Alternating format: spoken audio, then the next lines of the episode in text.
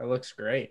Yeah. So those artists get nothing. That's this. That's Yeah, their right. loss. You're taking their uh taking their stuff, man. Uh, Hundred percent. I stole their art and, and decorated my house with it.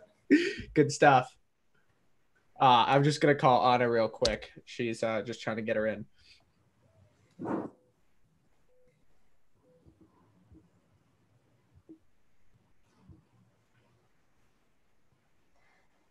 I just went on the stream on YouTube and it looks like it's live now. Oh, hi guys.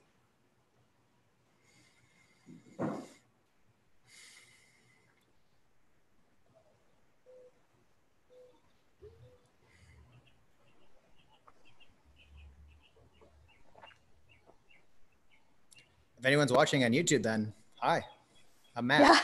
Yeah. we haven't shared the link yet, so probably not. Probably not. Oh, it does say live on YouTube. Yeah, I see it up at the top. Yeah, and I just hopped over there and it said exactly what David had just said, and it looked really good actually. Oh, nice. That's great. Maybe I'll I'll look at it again.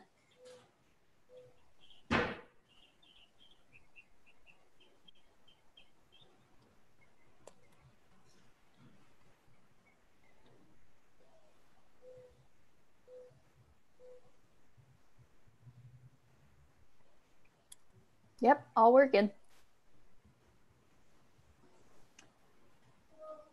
So, is everyone in California but me? Is that what it is?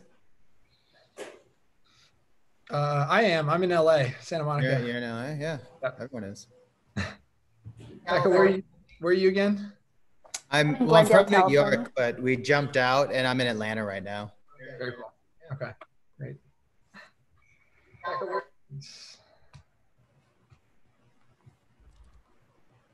Yo, we are live streaming. We are live.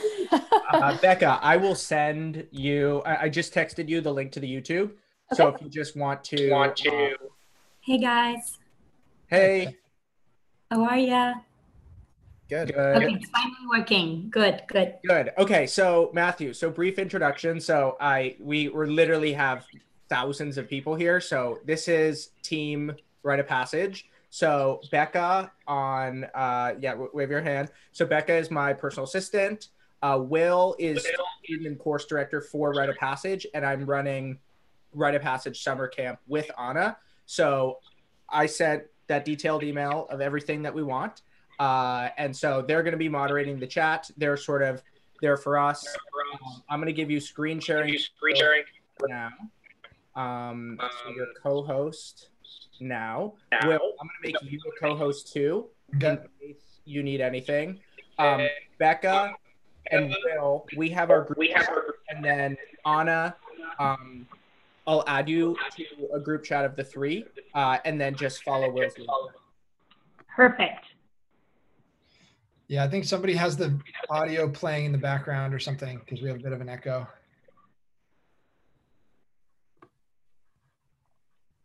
Okay.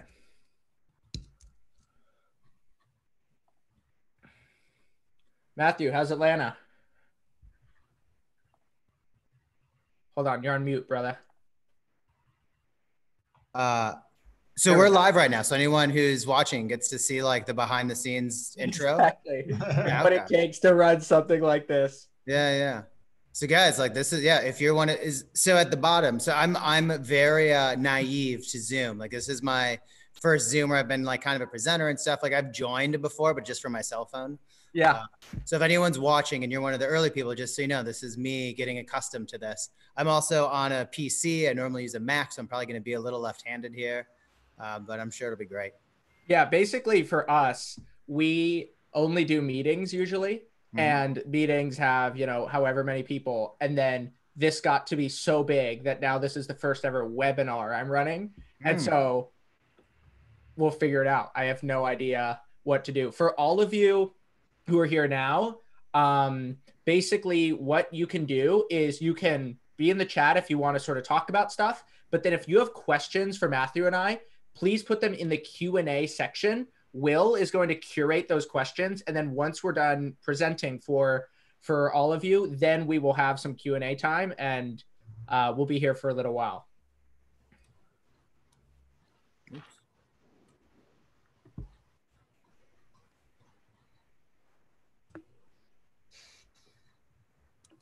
Matthew, where were you before um, the stock exchange? You were I had my own. So I did. I was doing a couple things. I had started my own social media marketing firm, so I was doing that, and I was also teaching at Indiana University. where in Bloomington? Yeah. hmm Nice. Yeah.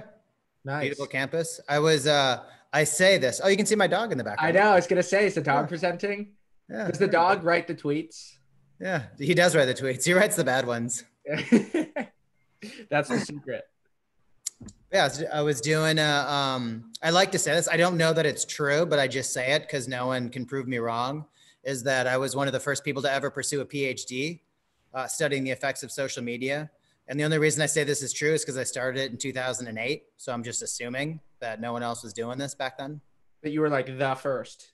Yeah, Yeah, if no one cannot verify it, then it might as well be true, right? yeah, that's kind of how I'm looking at it. So all I've got, so the only question I have for you guys, so when it's my turn to go on, there's a little share screen thing at the bottom. I just hit that and I'm good to go. yes, sir. Perfect. Easy enough. Easy enough.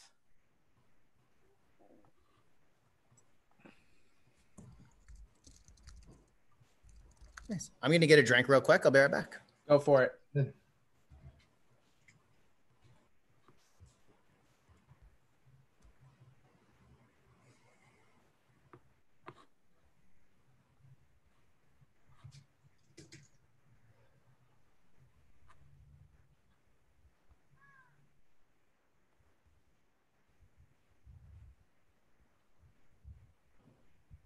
Yeah, Maxime, he's got some great art.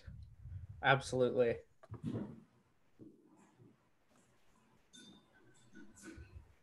Hey, I see we got our second brain students in here. Dwayne, Maxime. What's going on, guys? Cells.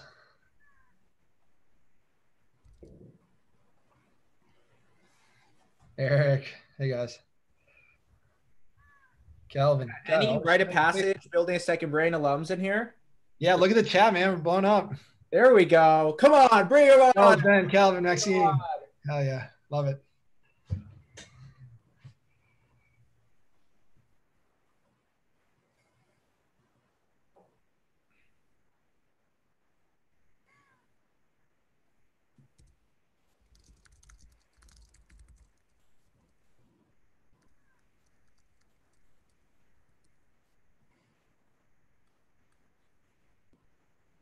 There we go. Thanks, Calvin.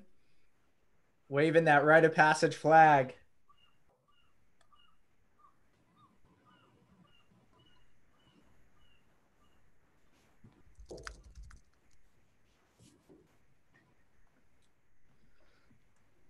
Will that uh that Q and A was really good that you told me about the the the one with Tiago. I really liked it.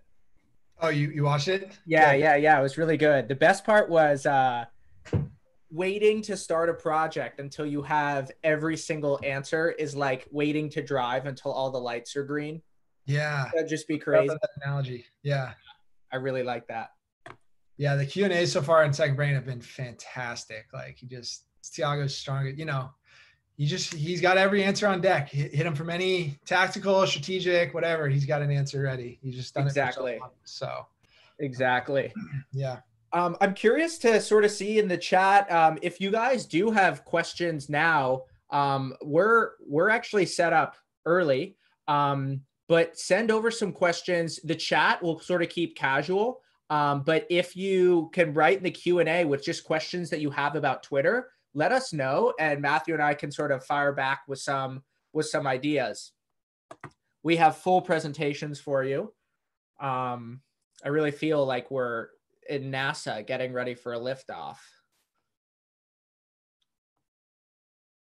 Matthew, I got a question for you. So when you were first starting out, like when you had 500, 1000 subscribers or followers, how did you actually begin to grow your following? Hold on, you're on mute. There we go.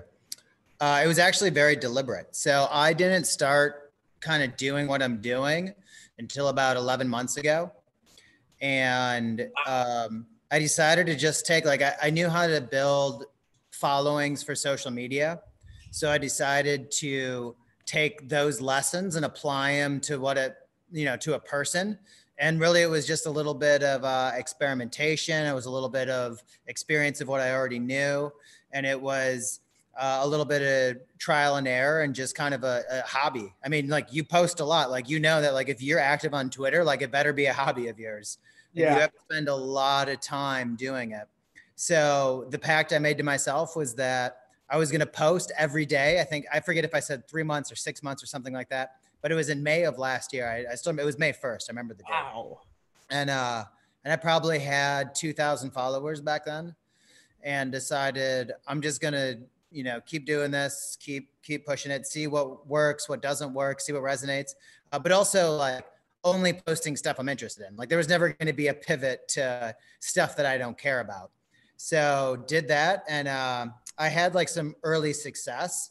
So uh, like Jack Dorsey retweeted some stuff of mine twice, and uh, and it wasn't like it didn't like get me a lot of followers, but what it did was be like it got you like addicted to it. Yeah, yeah. I was like, oh, this is amazing. This is so much fun. I love doing it. and so then it like you know that carries you for a month easy, and then uh, and then it just kind of became a hobby, and now it's I'm full fledged addicted. Can't turn it off you know, it's uh, I'm here, I'm stuck with it. So yeah, dude, it's so fun. It's so fun. Nice. Well, I started and I literally had less than a thousand followers for probably five years. Um, yeah. When I was in college, I remember there was one day I was hanging out with a friend.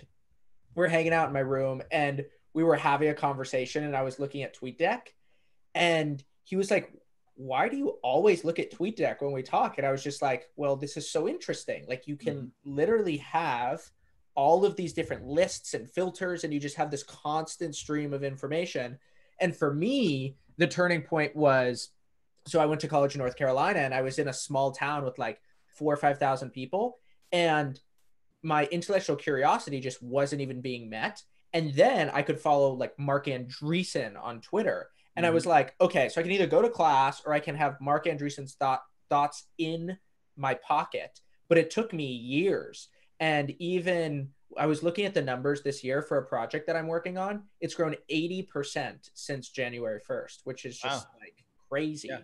Um, but I didn't really start taking now's the time too. Like if if you yeah. have content, like now's the time to push it out. Like you're never gonna have a more captivated audience than right now. Totally how do you get over there's a good question from anne marie how do you get over the perfectionist paralysis in tweeting out your writing um I, you know what i secretly i have a test account so i have just a fake count um, really? i think it's even called kobach test you can find it but you can't follow it it's all locked uh, uh, but it's uh i i if you see a tweet of mine there's a good chance that that's like the sixth draft of it. And um and it ha- it's more to do like you know this if you post it feels different when it's live. Like you can look at the draft you have it but then once you see it in the wild it's like oh this didn't quite format like i thought it or this word doesn't resonate like i wanted it to. Right. So i i do that. I i, I post four or five different versions before i'm happy with it so it's not like it's and it's a balance it's not like i'm ever you know it's it's almost like i want it to be 90% good if it's good enough then it goes out um, but I'm still not just, you know, it's rare that you see a, uh, like a, just a regular tweet for me that didn't go through a draft or have me thinking about it. The replies are chaos. Uh, like the comments, I'll just do whatever I want. Misspellings, right. punctuation doesn't matter. Uh, but the tweet itself, I, I carefully craft. Interesting. Did you when you were? You have to do the same thing, right?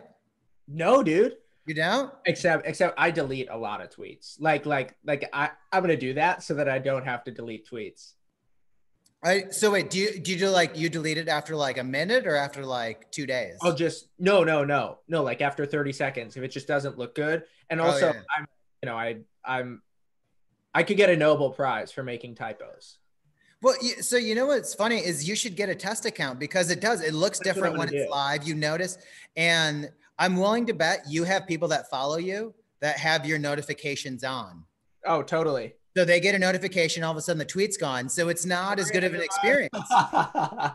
it's true. Like you want them anytime that they get a notification that you're on, they want to be able to see the tweet. And then to go there and see the tweet's been deleted, it's uh, you know, it's not probably the experience that you're hoping hoping that they have. Yeah, no, that's uh You even got people commenting. They do it. I'm not wrong. Oh God. Oops. All right. I'm getting a test account, people. Test See, account. I'm learning. I'm learning.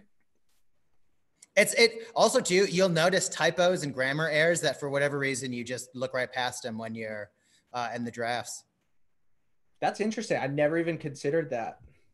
I have one for Instagram too, because I so like my job, I have to post on all the platforms. So uh, most of them I have test accounts just to see what they look like. Makes sense. Um, one second. So you, so one thing I want to, while we're still, we got another what, ten minutes or so? Yeah. Yeah. Uh, just because this may or may not come up again. The point that you made that I loved about uh, school, you're like, well, I could go to this class and listen to this professor, or there's this person I really, really respect and admire, and he's in my pocket. And so I'm not advocating, you know, dropping out of school or wha- whatever that might be, but I do want to emphasize the importance of like, you literally have some of the world's smartest people in your pocket at all times. Like to me, like if you follow me on Twitter, my Twitter is half like a love letter to Twitter itself. right. And it's for exactly the same reason you said. It's like there's all these amazing people. Not only can you learn from them, a lot of them will interact with you. A lot of them will reply to you. Yeah. Like it's wild. No, absolutely. I mean, I think that like this was always one of the central questions and ideas driving my own work was okay, so we're going to live in this world no matter what, where we're basically fusing ourselves with the media we consume.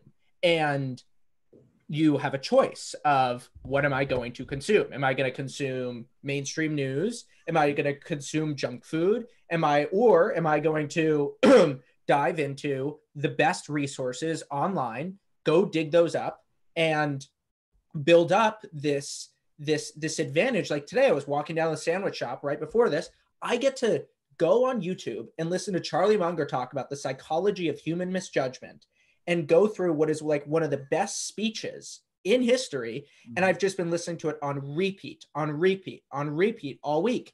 And like we have this opportunity now to be so deliberate with our consumption choices. And I call this the paradox of abundance, where what information or all environments of abundance do is the average person gets hurt because abundance allows us to give in to it's very profitable and and it's very easy to just give in to the things that you don't want the ice cream that you don't want to be eating the information that you don't want to be consuming junk food right pringles for the mind and then I also meet older people. And so often they'll say, yes, the young entrepreneurs I know, the young people who I know who are really on it, they are so much smarter than I was when I was that age. So what you have is you have, this is a bit statistical, but you have the median shifting one way and the best people shifting the other way. Yeah, I totally. And, and you know what's funny too is just knowing that you have to be deliberate about it. I think is like half the battle because it's everyone knows if you eat a bunch of ice cream, it's not good for you. You know. But like people might think, oh, I'm staying informed by watching a certain news broadcast all the time. Or even if you're kind of like, oh, I'm just unwinding after work by watching The Office for the 17th time. Um, it's not, you know, it's just not as black and white. And so when you are deliberate about that stuff, it just makes such a big difference. By the way, I need to find the Charlie YouTube. I found I have like a PDF of it, and it doesn't translate to reading as well as I'm willing to bet it does to listening. Yeah. Oh, yeah. It's really just type in psychology of human misjudgment in YouTube. It's really good. And uh, it's funny because, you know, podcasts are all the rage. You know, everyone's like, oh, podcasts. But you know what really I think is underrated? Listening to speeches because they've actually been curated to be like, to be listened to in a very linear fashion. Someone has spent this time. And what I just do is I just go on YouTube and I just throw in a speech and I'll just listen to, to, to speeches. You know what rabbit hole I went down last week that you would love, Matthew? The best speeches in American history. I went back into um, the Obama presidential speech. There Mhm. was a great speech that I think it was Reagan gave in 89, about a month before the Berlin Wall fell. That was fantastic.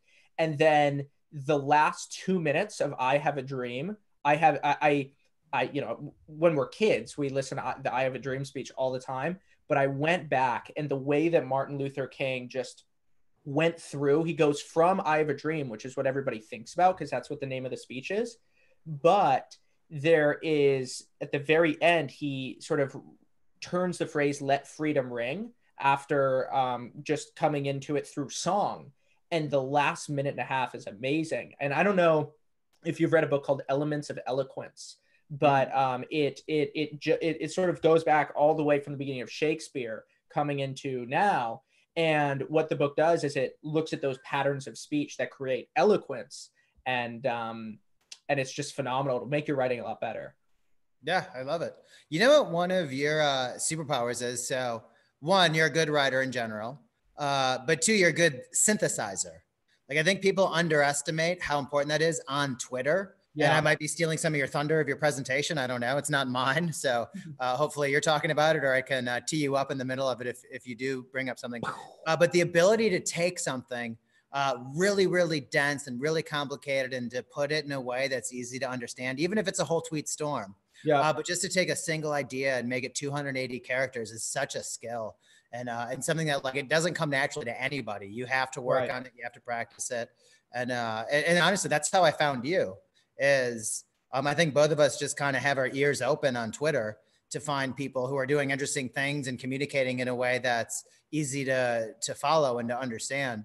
And uh, and you're top of the list as someone who's able to take complex ideas and to hit you with them like boom, boom, boom, boom. Here's interesting parts, and uh, and then you know, here's a here here's a deeper dive if you want it. But it's uh, quite a skill you have. Appreciate that. Quite a you skill you owned. You know, you know who really taught me that? Naval Ravikant. Like he is mm-hmm. so good at it. I mean, I mean, he is from from Twitter to then like the Joe Rogan podcast that he did. Mm-hmm. Like the way that he is able to communicate ideas in ways that resonate is is is just phenomenal. And you know, I was uh I was taking a class at uh, at Columbia this semester before the whole quarantine happened, and we were studying a philosopher named Max Weber, and he was a German philosopher. Started writing in 1917, 1918, and then wrote a book called The Protestant Ethic and the Spirit of Capitalism, and that sort of is the fundamental work that that pins the canon of Western sociology. And but still, like as I go through his books, it doesn't have that density that Twitter is training and it's amazing. Like, I don't know if you read James Clear's Atomic Habits, but even if you just scroll through sentences, mm-hmm. what he did was he used Twitter to basically make his writing more and more dense to almost make it catchy. And you could pull, copy and paste any two sentences out of that, and it would make a great tweet. It's a secret to my Twitter over the summer was that's what I did. Really? What did you do?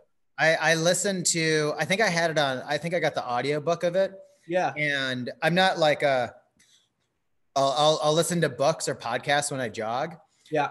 And that one, it was like every sentence I was stopping and like writing it down in my notes in my phone. Like, that's a good idea. And I literally would just take either habit or life or whatever the word and just switch in social media. Like, if I ever make any money from my Twitter, I probably owe him about 20%. Yep. Uh, it's a brilliant, book. it's such an easy book to read too. I know it's like a true internet book. It is somebody whose writing has been refined and improved by the internet. You just see it in every sentence. Yeah, it's I totally agree with you. It's it was annoying to jog to because it's like every sentence I wanted to stop and write. Right. Insight, insight, insight, uh-huh. insight, insight. It, it was funny. It was one of the like it almost made me not want to buy books like that on audio. Uh, what it really did was I stopped um, listening to it while I jogged and I started listening to it on my commute and I kind of wished I had it on, you know, like a hard copy of it, but I just was, I just, I couldn't justify buying it twice for whatever reason. Yeah, yeah, yeah. Well, it's, uh, it's the top of the hour. Um, we will, we'll get started. For all of you who are here, welcome. This is the, the How to Crush It on Twitter workshop. And basically, let's see, what's the backstory here, Matthew? But you know what? I don't know. We we connected on Twitter a few months ago, and then uh, and we tried to meet up, and it didn't. Whatever reason, it just you know timing didn't work out. And then you reached out again and said, "Hey, do you want to do something together about Twitter, about like writing and and getting followers and being engaging and stuff?" And I don't even I don't even think I hesitated. I was like, "Yeah, I'm in. Whatever yeah. whatever you got planned, I'm I'll, I'll do it." And uh, and then you had like so you put together all this. I'm more like if anything, I'm kind of like the guest, uh, where like you kind of had a vision for what this should look like, And uh, and I also noticed too. I think our skills kind of complement each other. Yep. Uh, you strike me as someone who's you're gonna have you have kind of like the tactical stuff. You know, like if you do X, Y, and Z, like this is the way that I was able to grow mine. And where I'm at, I'm probably a little more. Uh, uh, I don't want to say broad, but like almost philosophical. Like here's a general way that anyone could do it. Like I'm not going to say use this hashtag or reply to this person. I'm going to say, hey, here's why you need to make someone like here's how you need to think about your social media generally. And uh, and so I'd, I'm I'm real curious to see what you have to say. Uh, for anyone who's watching right now, we don't know each other's presentations, so Yeah. it's going to be as much as surprise. Also never met before. me. And do I get to interrupt you if I have a question? I'm really good at interrupting. You're encouraged to interrupt me, my man. Encouraged to interrupt. All right. Yeah. Uh, then I'm sure I'll be doing it. I'm sure I'll be asking questions. Uh, and and obviously we've got the moderators and stuff, so you guys jump in at any time. But I, I'm just as excited to be a part of this as I am to be watching it when when you do your part. Likewise, can you tell us a little bit about your work? You're the director of social media at the New York Stock Exchange, which is pretty damn cool. So I agree. It's a lot of fun. The so there's actually a parent company called Intercontinental Exchange, and Okay. they own a lot of different businesses. And so uh, I oversee the social media for a majority of those businesses. The one that everyone knows is the New York Stock Exchange. That's just the one that's has the tenure. You know, it's 230 years, whatever it is that it's been around. So uh, that's the one that everyone knows. Uh, but it's also the one where social media moves the needle the most. So Mhm. it's where I spend a lot of my time. Um, you know, like again, since people know about it, when we're active on social, it just kind of pushes it a little further for us with, with what our objectives are, uh, as opposed to some of our other businesses are a little more, uh, you know, financially focused, a little like less public facing. So we still use social media. We're very active on a, on a handful of for for uh, businesses. Yep. Um, but the one that you know the average person is going to find interesting is the New York Stock Exchange. Awesome. Um, so I want to just introduce our three panelists and then I'll introduce myself. So first I'll introduce Will Mannon, who is the course manager and he runs all the student experience for Rite of Passage, which is my online writing school. So that's a five week program where we take in hundreds of people who want to start writing online, probably people just like you. We have conversations like this, very tactical, and Will runs that entire experience. Will, introduce yourself. Yeah, thanks, David. Hey, everyone. I'm Will. Uh, I am course manager for Rite of Passage and Building a Second Brain, which are sort of two complementary courses that, uh, at the most broad level, teach you how to be a citizen of the internet. And uh, we're in Building a Second Brain right now. Another Rite of Passage coming up this summer, if anyone's interested. Um, and this course is cool for me because I'm I'm here because of Twitter. I, everyone who's on this panel I met because of Twitter. Um, I met David initially because of Twitter, and uh, it's a powerful tool. So excited to be here with all of you. Awesome. Uh, next is Becca. So Becca is my assistant, and she is going to be taking notes so that all of you have just an amazing series of notes after this. Becca, introduce yourself. Hi, everybody. I'm Becca.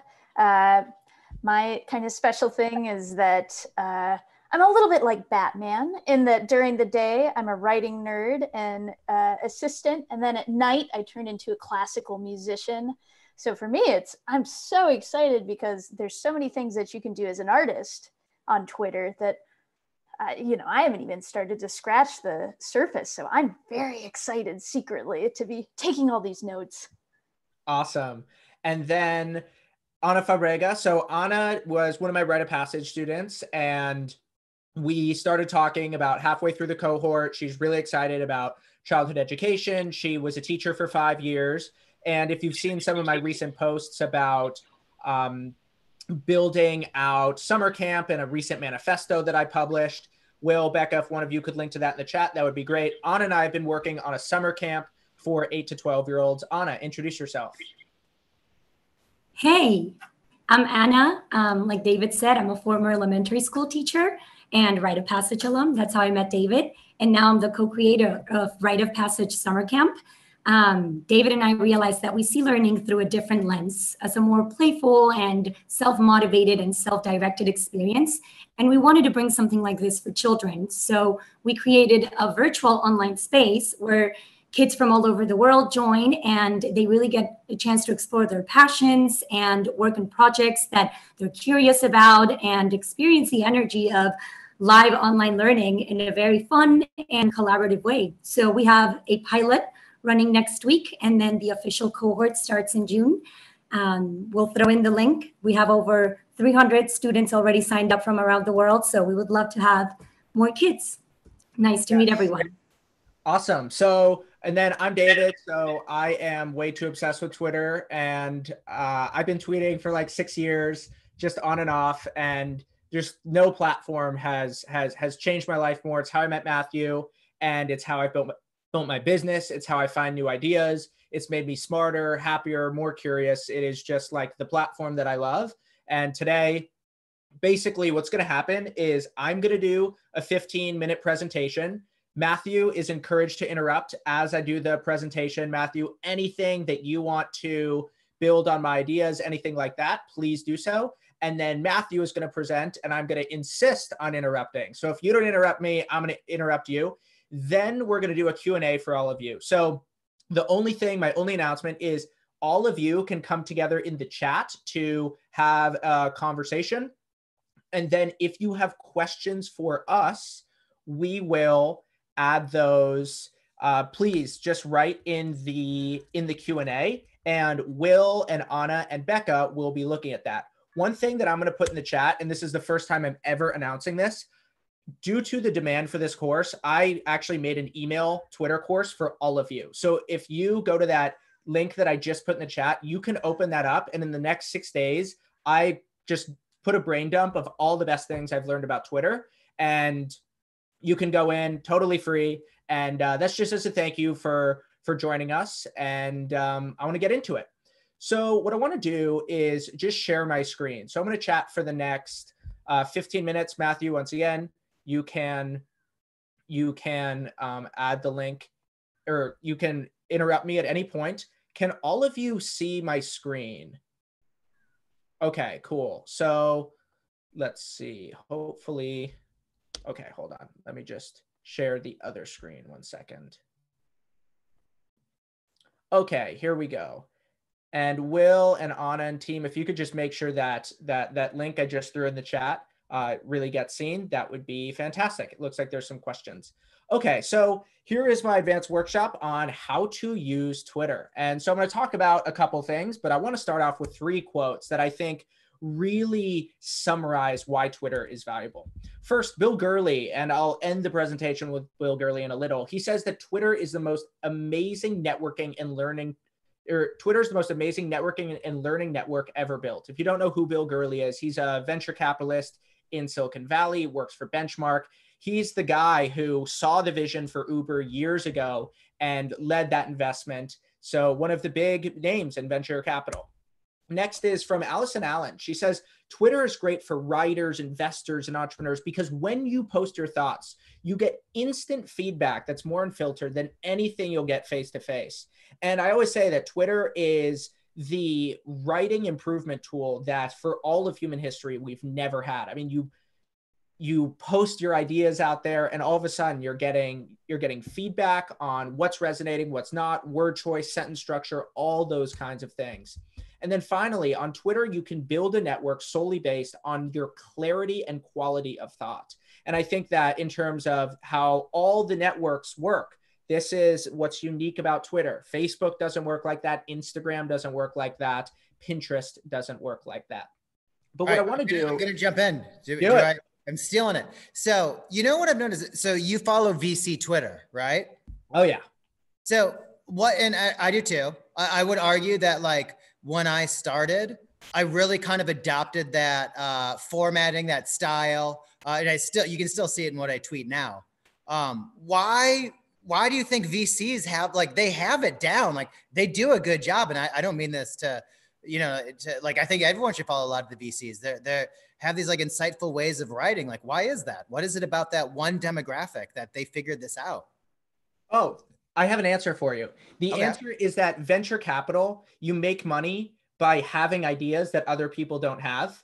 And I think that they are trained to think like contrarians and what works on Twitter is to be contra- just contrarian enough that you give people insight, but not so contrarian that you bother people and that people are like, nope, that doesn't make sense. And I actually think that life changing ideas work that way. So if we go back to the Bill Gurley Uber, it was just contrarian enough in that, wait, taxi with phone? No, no, no, no. But it wasn't so crazy that it was like, we're going to be going to Mars from our smartphones or something. Yeah.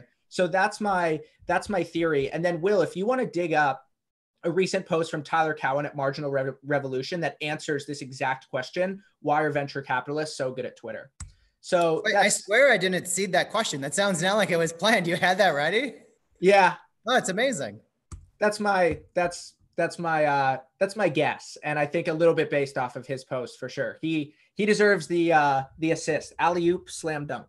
Um, so uh, I think that writing tweets has four things in common. So, like, if you're going to sit back and you're going to write and you're going to say, okay, what's my checklist for actually writing these things? The first one is compression. You know, I was talking about, I was, Matt and I were just talking, we're saying, David, what is it that you're, you gave me a nice compliment. And he said, what you're good at is you're good at compressing ideas and making, packing a lot of information into a very dense amount of space. And like, even a couple, like an hour ago, I tweeted like three scientific studies that I wanted to see. So that's three scientific studies in 280 characters. That's like three new ideas. And I think that what's great about Twitter is it rewards people who can take a lot of information, put it into a little bit of space. Also, no spam. I don't know uh, what happened, and it must go back to early Twitter, but hashtags, at least more than one hashtag, don't use them. This is very tactical but the other thing that is a real pain that happens all the time is when certain people who want attention, they'll tag like eight different people in their tweets. And they're basically saying, listen to me, listen to me, listen to me. Don't do that. Write quality. Um, you'll you'll you'll notice in my strategies for for for Twitter, I really in, want to encourage you to help make people smarter, to be kind, to be generous, and to make the environment that is Twitter better. So Next for, is, for the yeah. spam, before you move on for spam, uh, I literally, so I had, a, I, we would advertise with Twitter. So we had a relationship with them. Like I would go meet with them once a month or a quarter. I forget how often we did it. Uh, Twitter themselves, literally this comes from Twitter's mouth. They say limit your post to no more than two pieces of clickable text. So that means a link, that means a hashtag, that means a, uh, a mention, and it means a cash tag. It Cash tags are how you do stocks. Uh, so not only is this you saying it, but it's literally Twitter going like, yeah, too much of this looks spammy. Don't do it.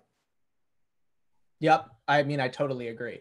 I totally agree. So do you have a rule? Didn't you say only one hashtag or at, or is it two? I so well so the rule that they used was two. I I honestly I go for zero. Like like I shouldn't say zero. Um, anytime I do it, it better serve a purpose. So, right. for example, I recommended people follow you like a, a week ago, not even. Right. When me and you decided to do this, it was like, well, what a perfect time for that.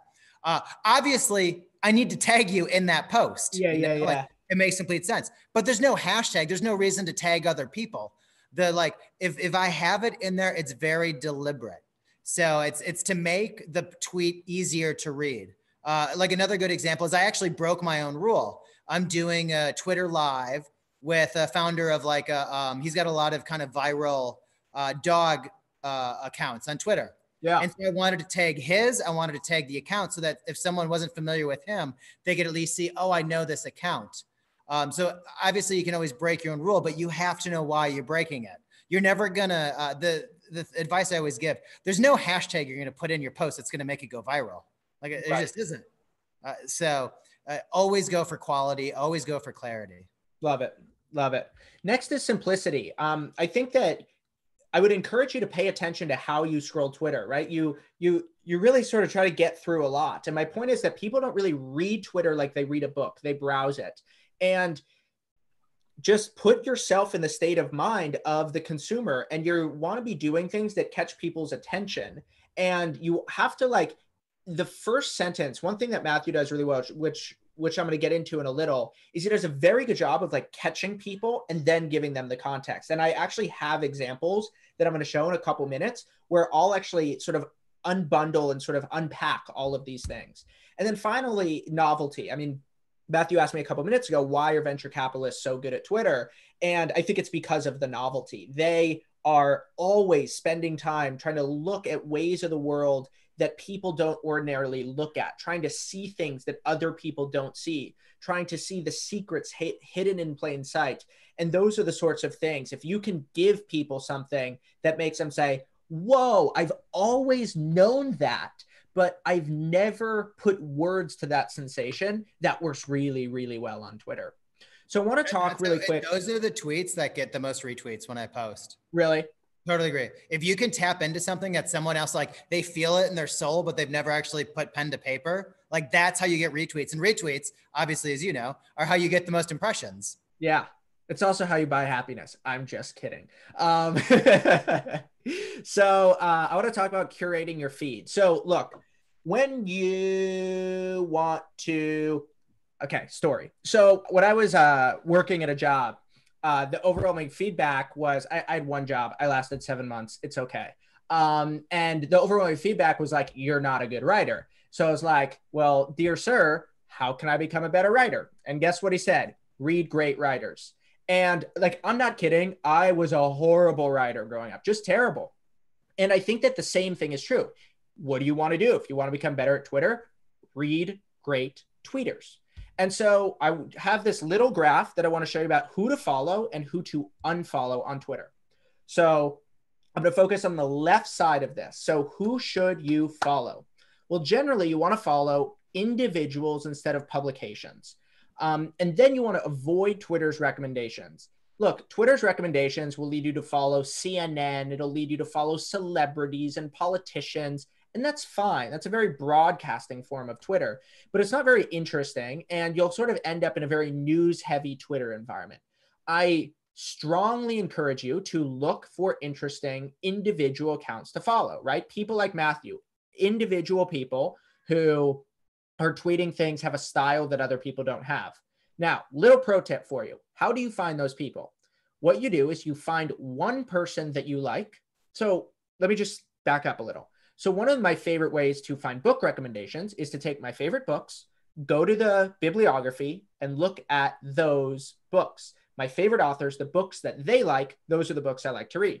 Likewise, the people I follow on Twitter that I like, I look at and I follow the people who they like. So what you can do is on the top there's four four bars and you can look at tweets, replies and tweets, I think media and then likes. Scroll the likes of people who you like following, and you'll find a lot of good accounts. Matthew, anything to add there?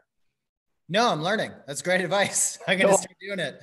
Uh, so, who to unfollow? Okay, this is even more important. And look, one of the things that's a little frustrating about Twitter, and that's actually why we're doing this workshop, is it doesn't help you. The platform doesn't help you use it very well. And as you begin to follow people over time, well, guess what? You gotta you gotta start trimming down. And at the beginning, you got to build up. But actually, once you begin to build your audience or your how many people you follow, this right side, who to unfollow, is much more important. So, a couple things. If somebody makes you stressed, if somebody is annoying you, if anything like that, just unfollow them. It's okay. You are curating an environment and you want it to be peaceful and happy and full of learning and interesting and nurturing, right? You want to get the meats and the vegetables. You want things that taste good, that are healthy. And then, well, fresh vegetables.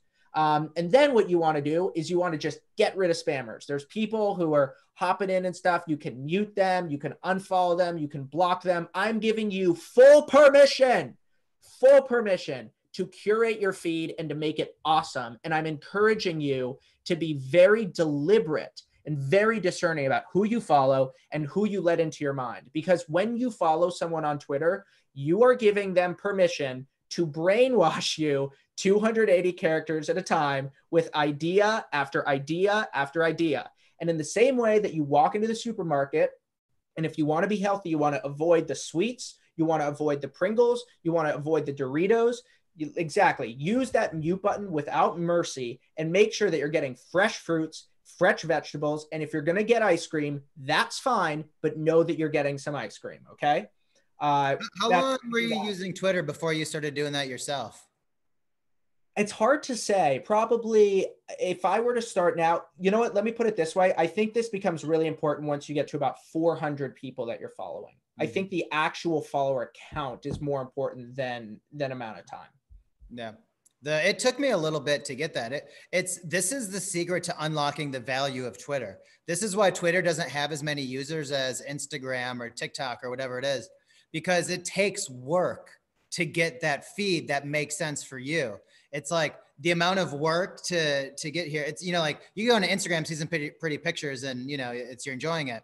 Uh, but you know like maybe you're you get you put around this much of work, you get this much value.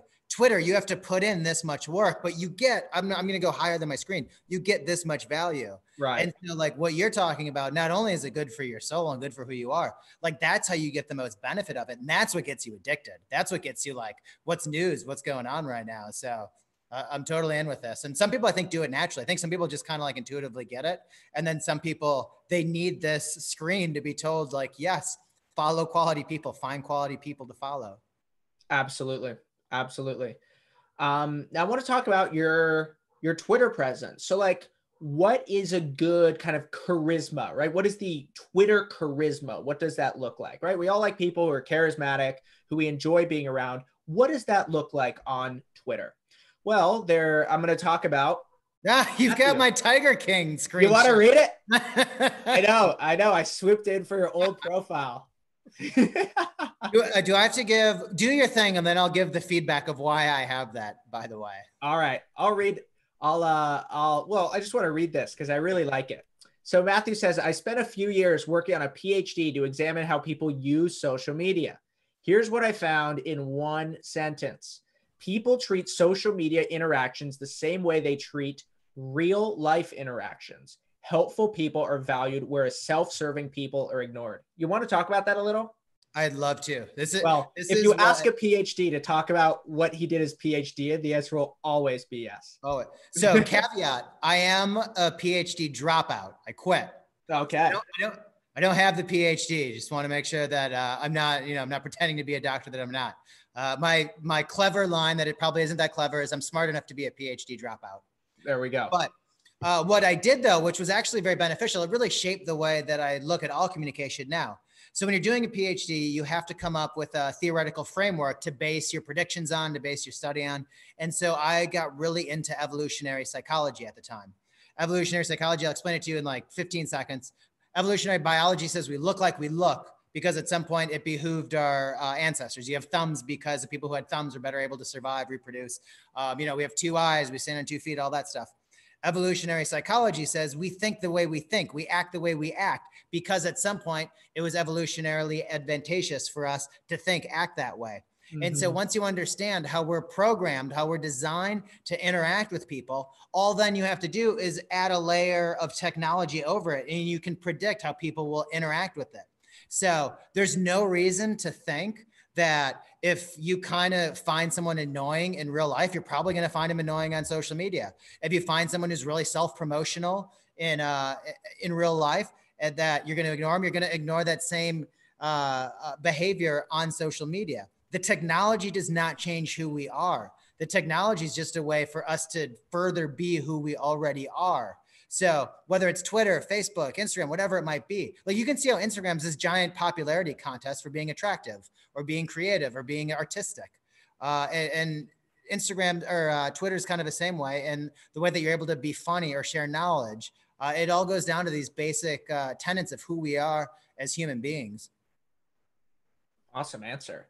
Yeah. So I think that there we go. I mean, this I think is a great pin tweet as well because what this tweet does is you know, I'll talk about this in a little, but your pin tweet introduces people to it, it, it's part of the structure of the way that you set up your account. And if you follow Matthew and you're just coming on, you're saying, who is this guy?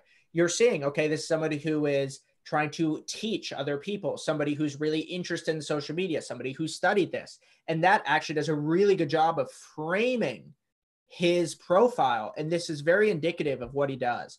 But the other thing I want to do is I want to show you the tweet on the right and how I think about this, where I, I, I learned this from Matthew. I think that what Matthew does a really good job with is that top sentence. If you look at his tweets, they're they're they're a pitch for you to read the rest of the tweet. And so I say, if you want to improve your writing, start taking notes. And I talk about this all the time in Write of Passage. I mean, this is why we start Write of Passage with with with note taking because note taking, everyone thinks, oh, okay, I'm going to have an idea, I'm going to see a piece of information, I'm going to save it. But it's actually about having conversations with your past and future self. It's almost like a form of time travel where if you take notes, you remember, oh, I remember where I was when I wrote that, what I was feeling, was my heart beating, was it beautiful outside, anything like that. And then by taking notes, you can actually develop ideas over time. So I have the pitch at the top, the explanation at the bottom, and I'm just trying to get get people. And I think what I do is in the next tweet that I'm going to show you right now, I explain what this looks like, right? Every tweet should have one idea. Start with a simple sentence, then explain yourself. When you keep the idea simple, your tweet can be long and people still read it. Just look at yourself. You've now read this entire tweet, which is proof that the one idea strategy works. Simplicity, catch on top. But then also, when you actually frame a tweet, look, this, look at this list. I like lists because they're easy to read. For example, I need to purchase meat, mushrooms, and avocados is harder to read than the following list. Grocery store items, meat, mushrooms, avocado. On Twitter, your presentation is as important as your content. Matthew, I know you're going to have something to say here. Uh, no, you know what's funny is I actually wrote a tweet that was um, similar to your first one. So the way that I look at that first line, it's almost like the subject line of an email. Like this is my one chance to get your attention to read the full tweet because the like 280 characters is a long tweet. This is the longest tweet you can possibly have. And so you're competing with tweets that are smaller or that are shorter. You're also competing with tweets that uh, maybe have images in them. So if I can get you to, and I and I literally, I told you I had a test account earlier for if people weren't tuned in earlier. Uh, one of the things I do is I try to make that first line literally be a first, like only one line. Uh, I try to like condense it as much as possible just so that it doesn't feel like it's two or three lines. Obviously, there's times where that's not possible. So it just is what it is. But if I can delete one word or, you know, open up my trusty thesaurus and pick a shorter word so that it all fits on that first line. So it looks nice and pretty on your phone and you can see that one line and that entices you to read it.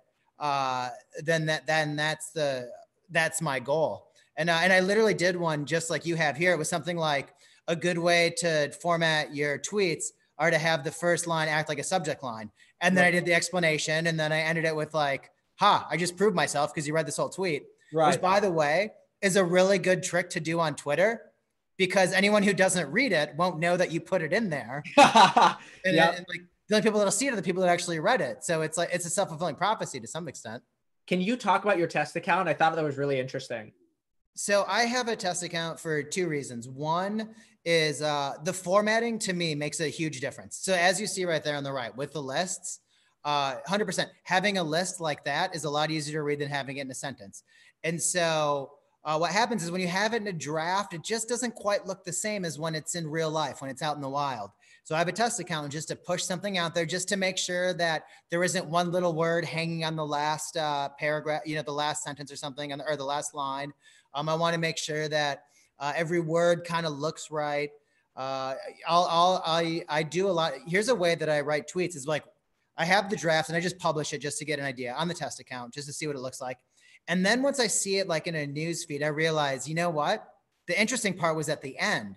I need to take that, move that to the front, or that like, you know what? I was a little redundant here. I've got this. It's 200 characters, but it only needs to be 150. Let me just cut this part right out. Uh, to to your point of that first one is uh, conciseness. It's it's consolidating everything. Don't use five words when two words will do. Uh, and, it, and it really goes to everything that you've said. It's people are scrolling through this. You don't know uh, what what they're doing. You know, like they've got their phone, but maybe their kids yelling in the background. Maybe they're on the train. Maybe they're in a meeting. Like you only have so much time to grab their attention, and so you've got to do everything you can to grab their attention. And writing concisely is one of those ways. And and being able to um, see how it looks from their perspective is is why I have a test account. Like I know exactly what my audience will see when I post this if I do it on the test account first. Awesome. I, am I'm, I'm going to do that. That is such good advice. So just to reiterate, so this first this first idea that I shared was to um, help people with ideas, insight, and knowledge. That's what we're trying to do. We're trying to contribute to the pool of ideas and knowledge to to to to make this fun, to make it enjoyable. You know, Twitter's got enough hate, enough people angry. I'm trying to add, like Matthew and I, we, we, really try to add inspiration and positivity and just learning into the world. And then right here, present your information in ways that are easy to read. Third is reply to people with, um, or that's the next one. This is one more. So this is once again just like just showing you exactly what it looks like to present information in ways that's easy to read. And we will send you these slides. You can look at these tweets and you'll see they're just easy to look at. And um, as a result, they do well. But then one thing that works really well is to reply to people who, who have big followings and make sure that your replies add a lot of value to the conversation. Matthew goes out yesterday and he says, Know the difference between what people want, what people say they want. Sometimes it's the complete opposite. Great insight. Boom. Top of my head reminds me of this great quote from David Ogilvy, who started a famous advertising agency called Ogilvy and Mather and I said, boom, right here. And I guess, Matthew, I don't know if you knew the quote or something like that, but popped right in. 100% stole that quote and repurposed it for my own Twitter. Really? They're like, and it's not even like, and I don't even mean to say deliberately. Yeah. But I know that quote. I, you know, like my job's to understand advertising and branding and marketing and stuff. So I, I read stuff like that because I'm interested in it. It right. becomes, it's one of those things where like you read all these different things and you kind of like let them uh, you know, dance around in your brain. And then all of a sudden, three months later, you have this epiphany and you don't realize, like, I probably stole this from someone else and maybe combined, uh, you know, maybe I added my own flavors to it. Um, but clearly, that's a, just a variation of that. You know, I'm a firm believer in that, like, we have no clue what we want. And I think that's just in life. Like, that's not even buying. Like, we're bad at picking our friends, probably. We're bad at picking romantic partners. Right. We're bad at least knowing, like, what we want. We're bad at picking our own meals. We're bad at picking our vacations. Like, if you had someone who understood, it's because we don't have insight to this stuff. Uh, so, like, it, it's, it's, it goes back to that human nature thing. And so it's all stuff that I uh, am interested in. But then you have someone like Ogilvy who writes it so eloquently and writes it right. so like simply that like anyone anyone gets it. And so that's where I kind of like got this background of human nature. And then I know that like I've got that kind of top of mind. You just combine it and and there it goes. I'm also, by the way, if I admit that I steal everything, no one can ever accuse me of stealing. So it's a defense mechanism too. Hmm. You know what? You know what I think about a lot in something like this because you're talking about eloquence of explanation, and I just think of songwriting all the time, right? Like, how is it that I never listen to pop music ever? But I walk into a bar and I know the words of 70% of the songs. I literally I don't know how that's possible, but that is because songwriters have gotten so good at working with beats and to tap in with the lyrics and to make music that just rings in your mind time and again. And I think that's what a great quote does. I mean, Will is like Mr. Quote, and Will just loves quote. Will, what's your favorite quote? Uh, live well and broadly, do not dwell in petty detail. Now is the envy of all of the dead. See, that's what a quote does. That's what a quote does. It just stays in your head. And you say that all the time when we're, you know, when we're talking about Write of Passage stuff. Now is the envy of the dead, right? Like now, you know, I won't forget that. Um, and then back to replies, you know, I think that this is what I did. There was a, a tweet, and you just want to sort of be scrolling and pick new tweets that still, because t- Twitter is very time weighted, right? So you want to pick a new tweet, give do a reply. Look, you can't just reply and add junk. That's not the point. The point is to add value to the feed. You want to be adding something that makes people learn, that enhances the original quote. And if you can do that, people will share with it. And the way that Twitter's algorithm works is it's going to bring your your your reply with the most engagement right to the top, which is a great way to sort of surf the audiences of others. I'm trying to help those of you who are struggling to grow your followings. This is one of the things, but provide value, provide value. Now, I want to talk about three people, and I want to show um, Matthews, and then I want to show Anna's Twitter bios because I think these are three really good examples. And so I think that uh, Matthew, you want to talk a little bit about how you think about your your bio? Yeah, hundred percent. I'll I'll even get into my name too, because you've got you had the Tiger King one, and now I've got a Lululemon one. Uh, so a lot of what I do is work with brands. Um, you know, these companies these are companies that are listed at the New York Stock Exchange, so we interact with them a lot. And I really I, I think brands are using social media poorly for the most part. Uh, obviously, there's some that get it right, Um, I think there's so much more fun that they could be having in so many more interesting ways that they could be leveraging social media. So I use my own account as just a way to like experiment and play with them. Like I'm not getting paid for any of this. I just enjoy, I just take brands that I enjoy or that maybe I per- perhaps know the person doing the social media for that brand. And so uh, what you see here was like uh, Lululemon replied to me, and I literally, I'm not lying. I'm, I'm literally in Lululemon shorts right now. And, uh, but it also felt timely. It felt like it made sense. It's like, what a perfect time to joke about how I haven't changed out of something uncomfy for 27 days. and so that's why I had that. And then when Tiger King was going, uh, I changed my profile to so I looked like Joe Exotic. And I said Matt Kobach, but currently watching Tiger King on Netflix. Again, like that's a great way. Like if you're Netflix or if you're a company where that makes sense, why not go out to an influencer and say, hey, change your name for 30, you know, for two days uh, to whatever it is that we have. Change your profile picture, change it to us drinking a can of your soda, whatever it might be. Like there's so many fun ways to do this. So that's why I have that. Um, it's really just a way for me to experiment with brands. And uh, it's one of those things too, where you want to add value, you want to be clear, and then also you want to still do stuff for yourself. And so to me, the like stuff with the brand stuff is kind of the stuff for myself, where if people don't necessarily love it, I enjoy doing it. So I'm just going to keep doing it. Uh, which is a long way to say now my bio is very, very specific and deliberate. That's not that's not chance. That's not an accident. It tells you everything you need to know if you are new to my profile and you are thinking about following me. So one, it tells you where I work, so it gives me a little uh, credibility that I'm not just some guy in the street talking about social media. I do it professionally, so that's why that's there. Uh, and then I have the bio of who I am. Uh, tells you what to expect when you follow me. So I'm going to be talking about creativity. I'm going to be talking about marketing. I'm going to be talking about branding. I'm going to be talking about social media but I also have that layer of like, I'm going to do it through the lens of philosophy or through life or through self improvement. So that gives me, which by the way, if you go through any of my tweets, you could probably get rid of the word social media or marketing and just put in life. Uh, like that's really how I look at a lot of this stuff. I find tried and true ways to live your life and just apply it to whatever we're doing today. Like most of the stuff, I'm, I'm taking ideas that have lasted a thousand, two thousand years and just taking it to what we're doing now. Like there's a reason these ideas have lasted so long. Mm-hmm. And so when you look at my account, you're able to see you get an idea that like if I get a little philosophical or get a little off topic of social media, it's like I warned you. You knew this coming into me. You know this about my account. So uh, it's very clear what I will and won't be talking about. You're never going to see me talking about a basketball game or a football game.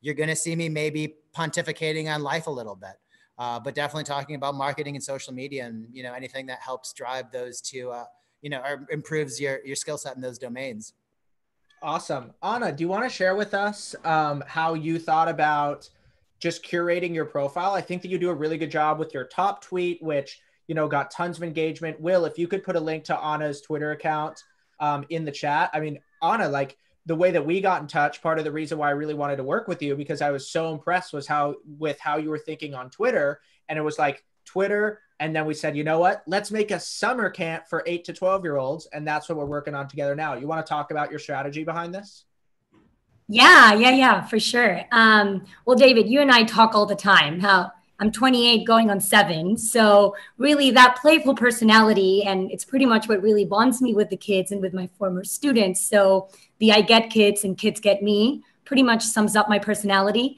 Um, and then edupreneur is the term that I coined, Write of Passage, as my personal monopoly.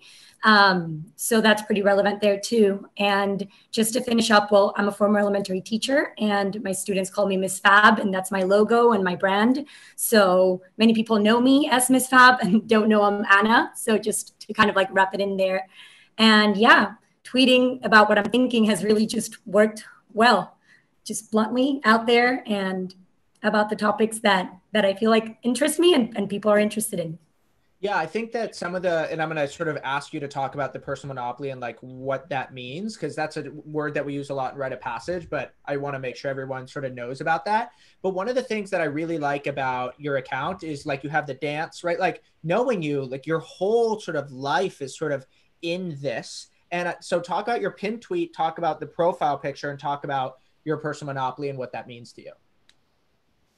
Um, yeah. So as I, I was just I, I, was a teacher and then I started just to rethink a lot of things that were going on in the classroom and with education. And I started voicing it out and just putting it out exactly how I was going through my head. And then that tweet particularly just resonated with a lot of people and exploded. It was the day of the Super Bowl. So also people were really looking at their phones that day. Um, and it really kind of defines my vision and the things that I'm questioning right now. So I just thought it was relevant to put it up there as my pinned tweet.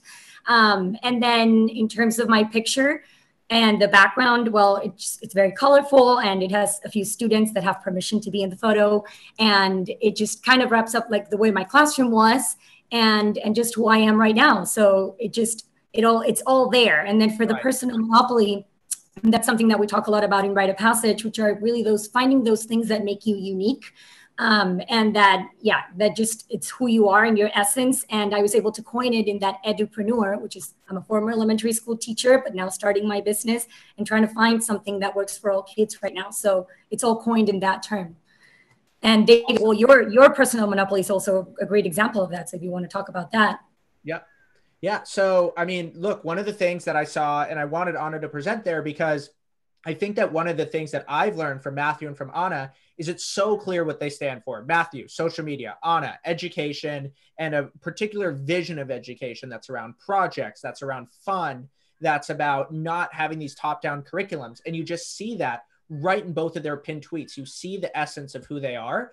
And so I think that in a just look at them and and and and start thinking about how you can take these elements for your Twitter account and what you see for me is what I do is I have the writing guy, right? Where I coined that. And actually, Nick Sharma is here, and Nick Sharma is one of the participants. And if you follow Mr. Sharma on Twitter, he's the DTC guy. So I took that from Nick and I said, you know what? I'm going to bring that in here. He's going to be the DTC guy. I'm going to call myself the writing guy. And then what I have for my pin tweet is just a little thread on on on books yeah. where every time I go to someone's house, I take a photo of their bookshelf, and it's just sort of very like playful and fun. And I think that it it it celebrates learning, which is a lot of how I think about a lot of how I think about this. So I got one more slide, and then Matthew's going to go. So the last one is look, you don't even need to write under your real name. You can write pseudonymously and say that you're working for a big corporation say that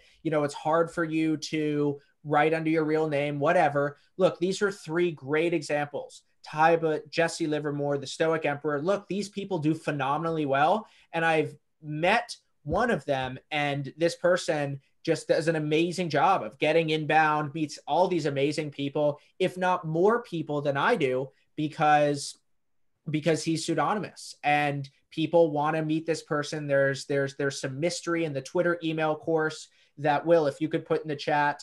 Uh, so for all of you who joined late, I I, I made a five uh, a five part Twitter email course for all of you as a thank you for for for coming today. That's a total surprise. You're the first people ever to hear about it, and I think it's an email number two. I refer to this person as the mystery man. So that's my presentation, and uh, I hope that was helpful. And now Matthew's gonna start talking, and I'm gonna get to interrupt him a little. Thanks, everybody. Right.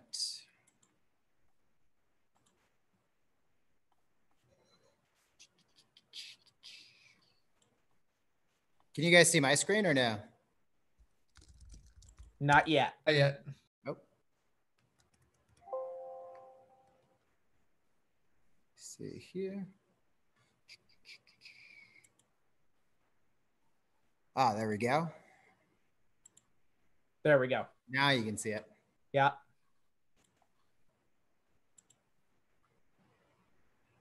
Perfect. All right. So this is actually, so if you didn't know this, we had no idea what we were presenting beforehand.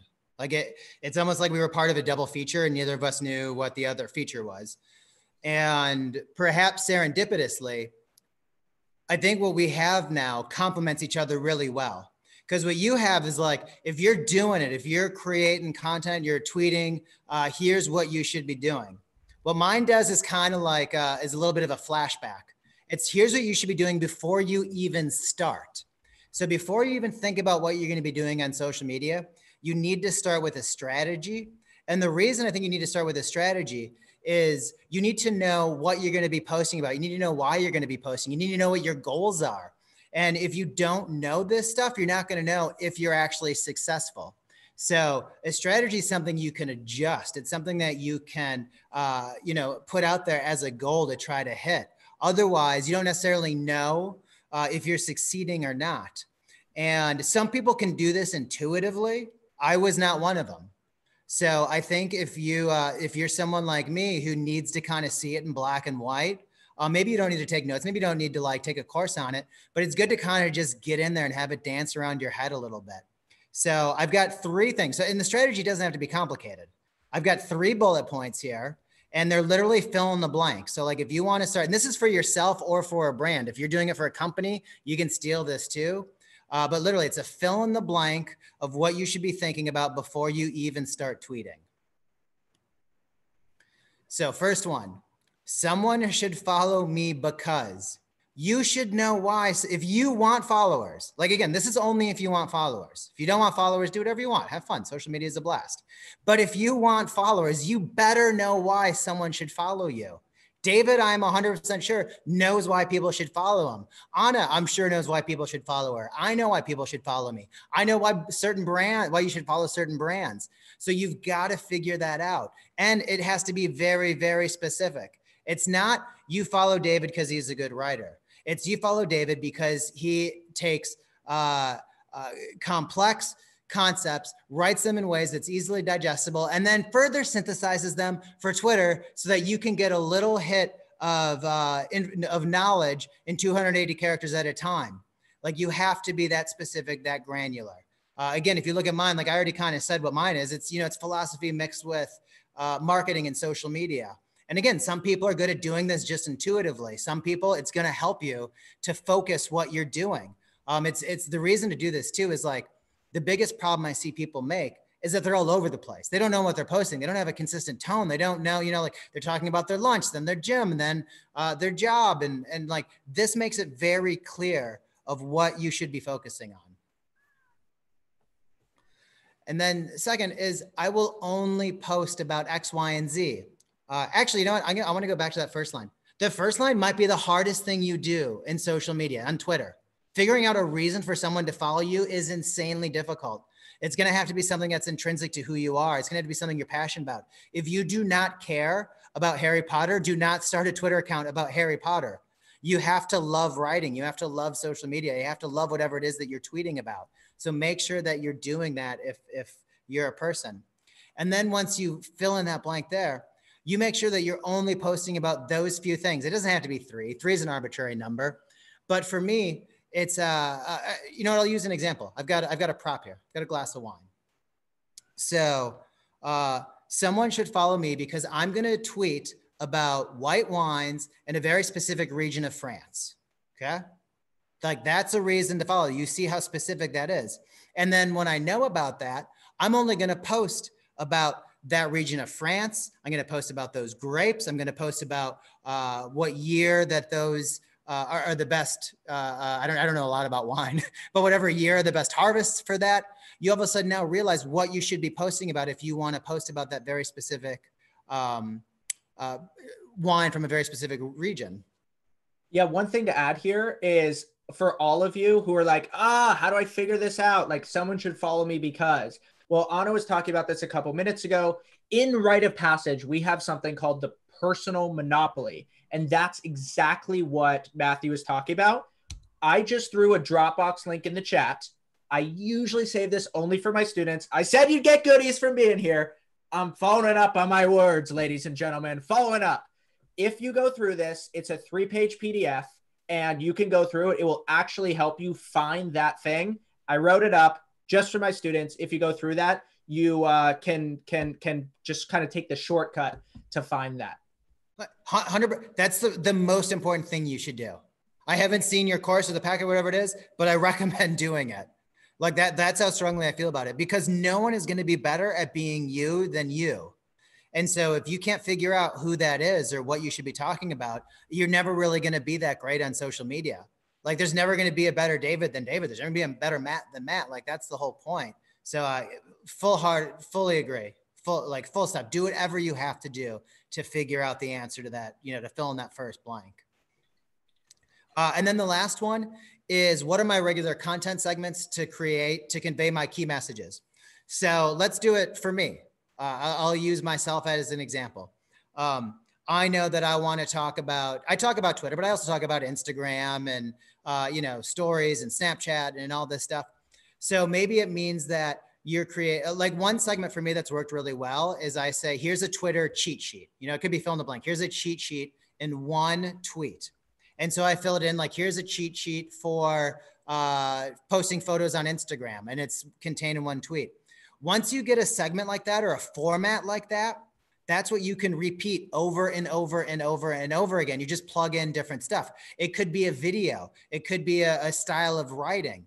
Once you figure out the kind of format or segments that work, then it becomes a lot easier to fill in the blank. Like you've got half the work done just by doing, uh, coming up with a good kind of hook or a good way to write something. So now we get into the part of the presentation where I think it's all circles. I think I'm only showing circles right now. And so this isn't, uh, this is exactly what you're supposed to be looking at. What you see right here is everything that makes you you, everything that you're interested in, everything that you care about, everything that you might think that you want to tweet about. That little white circle in the middle, that's what you actually should be tweeting about if you want to be successful on social media, you have to be unbelievably specific. You have to be unbelievably niche. You can't talk about wine. You can't talk about white wine. You can't talk about white wine from France. You have to talk about white wine from France in the small little city that no one's ever heard of. That's how you start. It, you cannot reverse it. You have to start small. And what you have to hope is that I think I have an arrow. Yeah uh, just in case it was too small. Uh, but you have to start so small that you get a small amount of people who are really, really passionate about what you're talking about. And then once you get them passionate, you can expand it a little. So now maybe you can talk about wines from France. And hopefully these people come along this journey with you. But you're not going to get it. If you talk about something too broad right out of the gate, people aren't, you're not going to have a compelling enough reason to follow you. And so you have to hope. And this is after like six months, 12 months, 18 months that you start expanding that circle and start getting more broad. And if you're lucky after a few years, you can maybe talk about all wines, but you literally have to start here. Do not start the other way around because you're not going to get the critical mass of followers who are going to be your biggest proponents.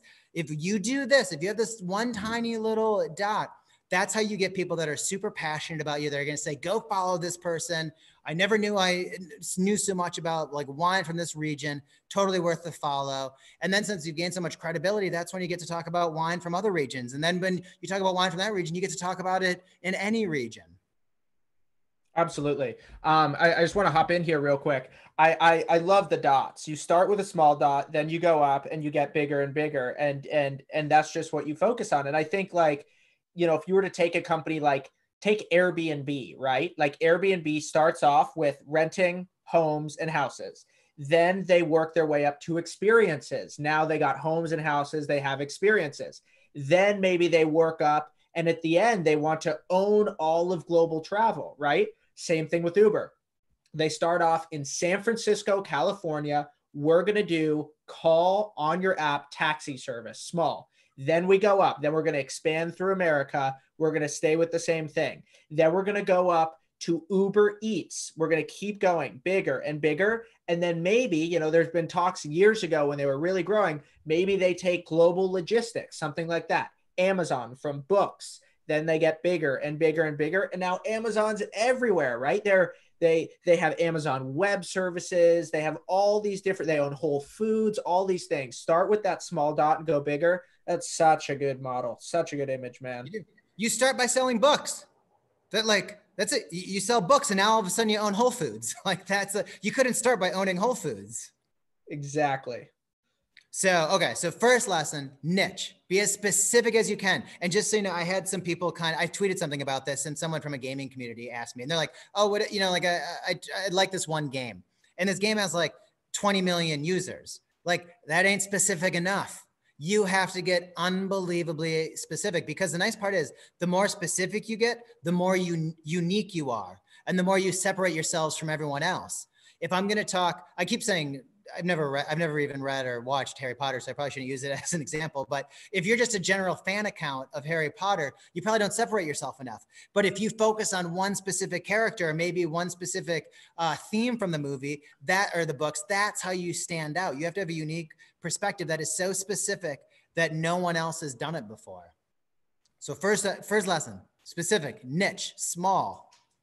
Next one is so once you determine that, Okay. Once you figure out like what's my what's my catch, what's my hook, what's my unique perspective, the next thing you need to do is you need to post. Like so, what this one circle now represents this is a one post. You need to post a lot. You need to post over and over and over. So I recommend is like once you come up with that, like why should someone follow me? What should I be posting about? The next step is you need to then post every day for 30 days. Now that's kind of those are both arbitrary. Maybe it's every other day, maybe it's for two months, but every day for 30 days seems like a nice number. And then what you do is after that 30 days, you go look back at what you posted and you see what was successful. You see what resonated. And you and and you're able to tell, all right, you know, that one I posted on the second was good, the one on the fifth, the one on whatever other those dates are. And then you're also able to look, what ones didn't resonate? Mm. What ones did my audience not care about? What ones did I miss the mark? And then you're able to reflect, what about the ones with the green circles worked? What about the ones with the red circles didn't work?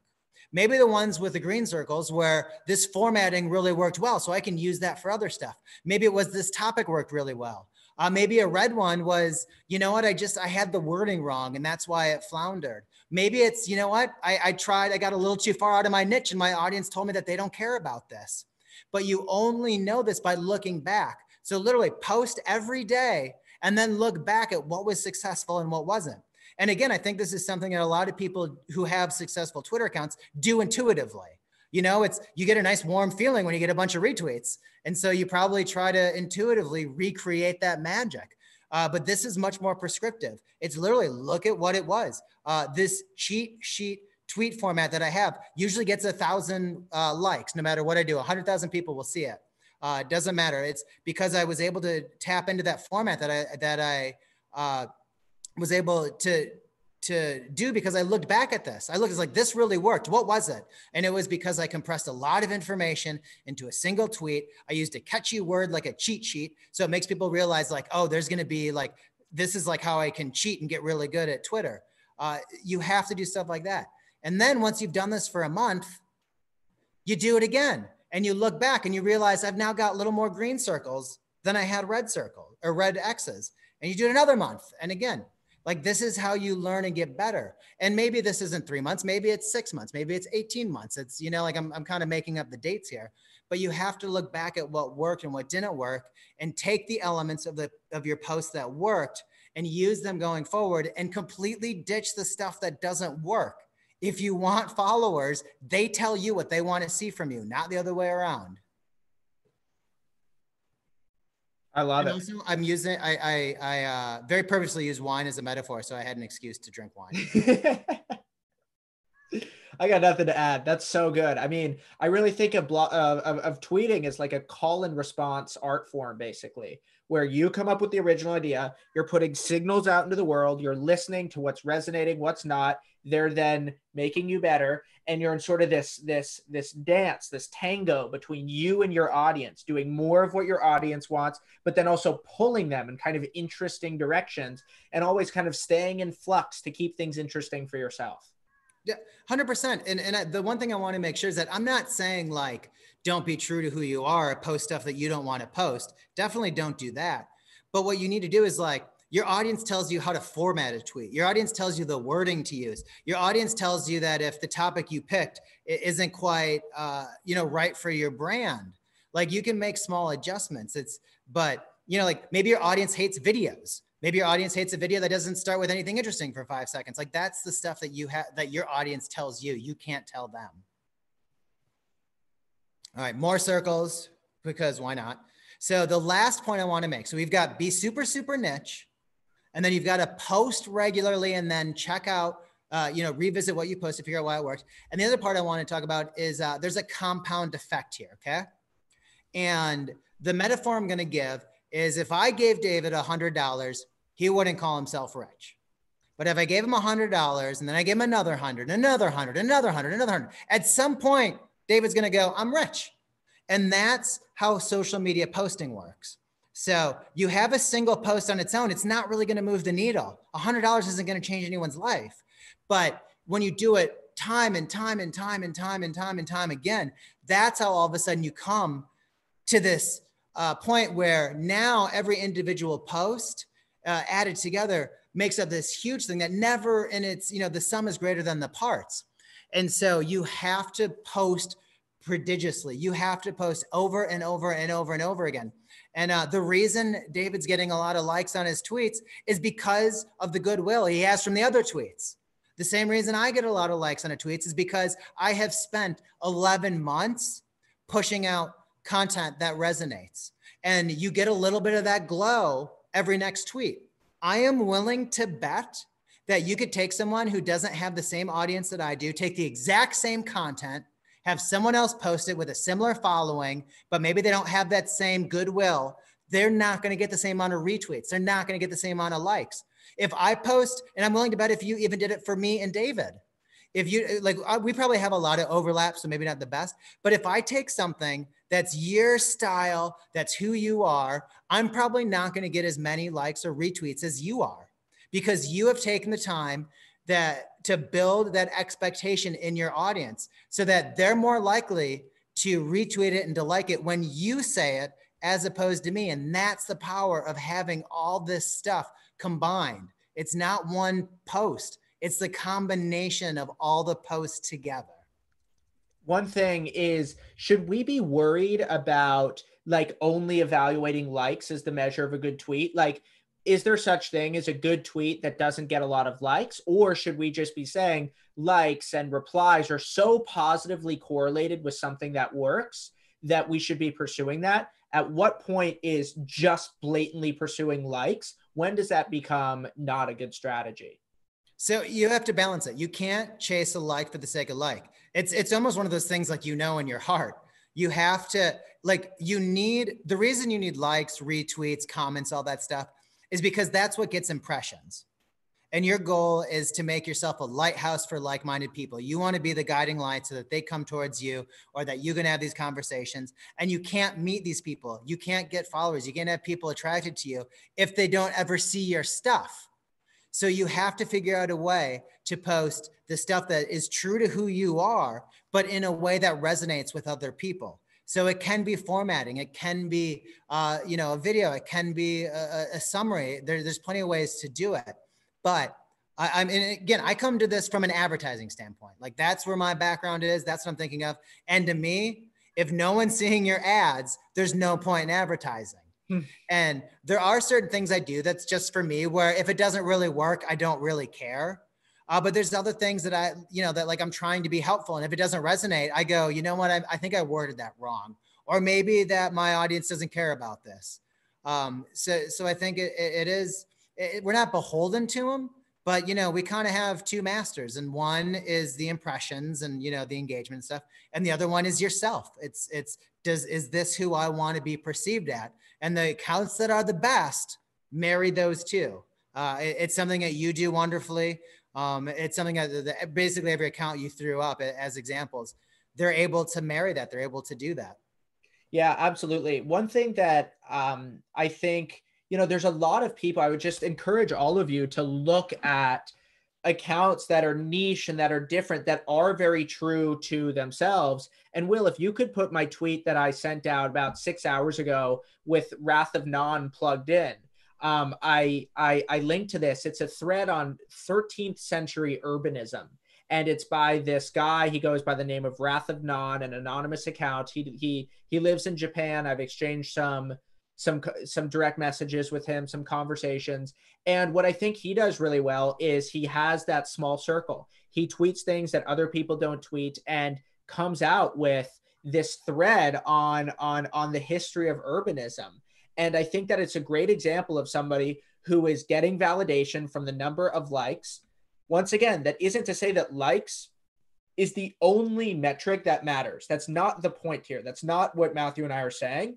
But what we are saying is that if you tweet for four years and you want to grow an account and you are tweeting, tweeting, and you're never getting any likes and you're frustrated, then you might want to switch your strategy. If you're on Twitter and you don't care about building your audience, that's fine. Then what we're saying doesn't apply to you. That's much more like a diary. What we're trying to say, what we're trying to like the secret superpower that Matthew and I are trying to give you, and I kid you not, what Twitter will let you do is Matthew can reach out to almost anybody in the finance industry and get a reply within 12 hours if they're on Twitter. Do you know how insane that is? His PhD couldn't have given him that. No undergrad degree couldn't have given that. Maybe even his job can't even give him that. It is the combination, if his job does give it to him, it's the combination of both of those things. It is the ability to use the internet to shrink the world so that you can reach out to people who you'd never be able to reach and meet in real life. And just like what Matthew so eloquently said, to become a lighthouse for like minded people. That's what we're saying. That's what we're trying to give you the tools to do. You might have this loud, screaming voice inside of you. You feel like you're not being heard. You feel like you have hopes and you have these dreams and you're stuck in some fundamental way. And we're trying to help you use the internet to unlock a flood of opportunity.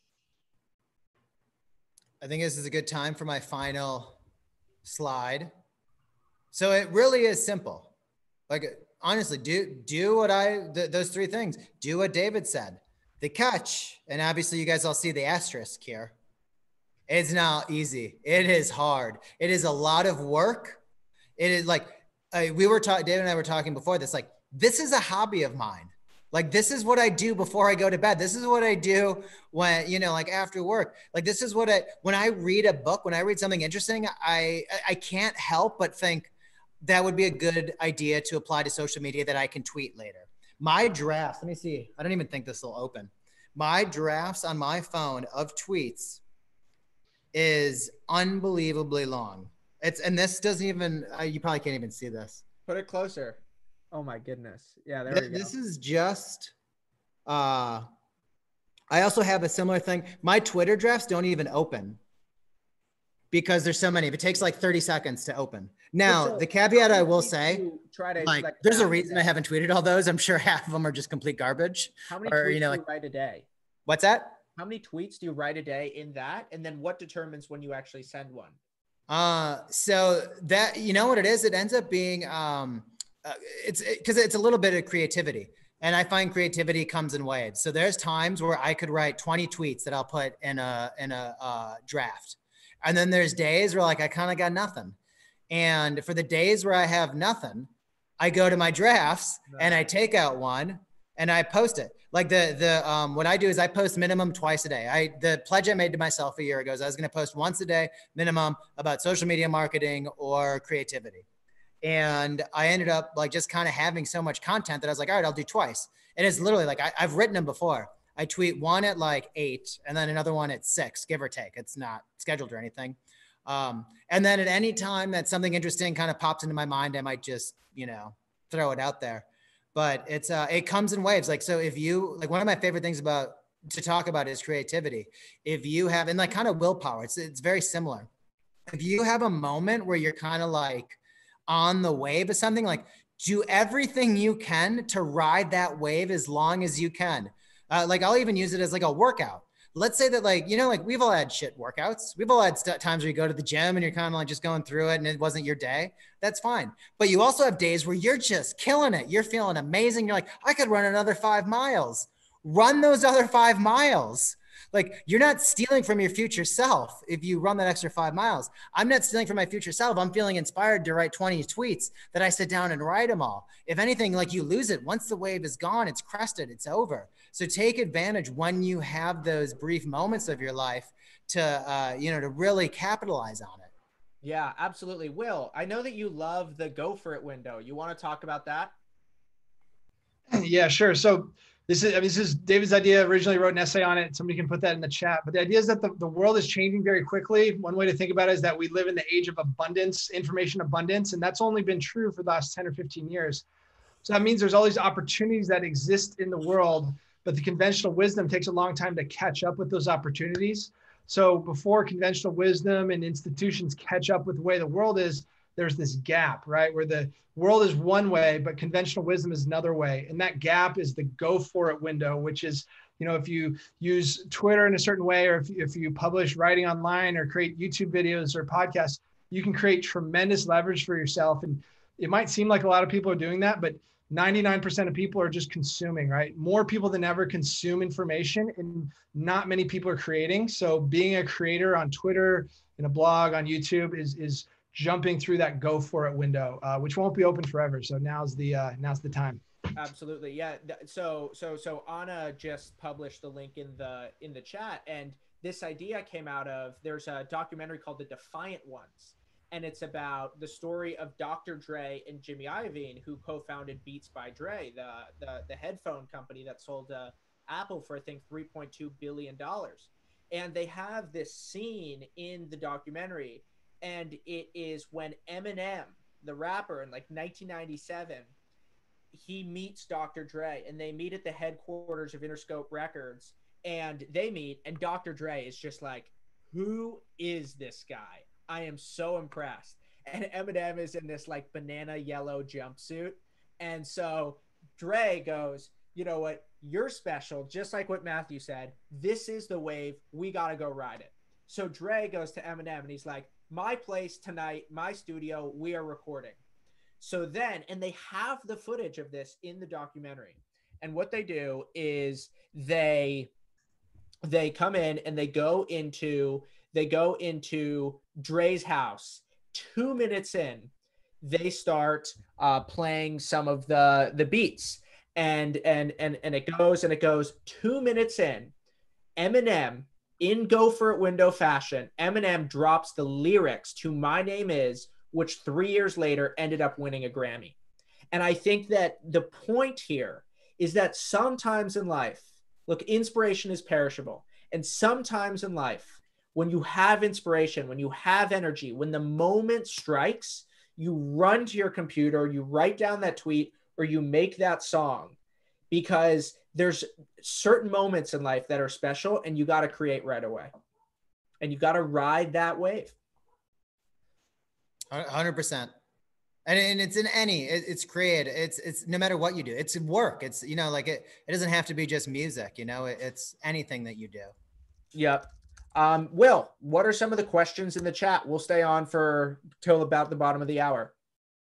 Absolutely. We've got a bunch. So I've had a bunch saved from earlier. I'm going to start with this one. Um, how do you get over perfectionist paralysis in your tweeting and your writing? That, that kind of voice in your head say, this isn't perfect. I need to wait before sending it. Yeah, I'll tell you. Um, I think that one of the things, by the way, that's a great question and something that a lot of a lot of my Write of Passage students have. This is one of the biggest things that we struggle with as a group.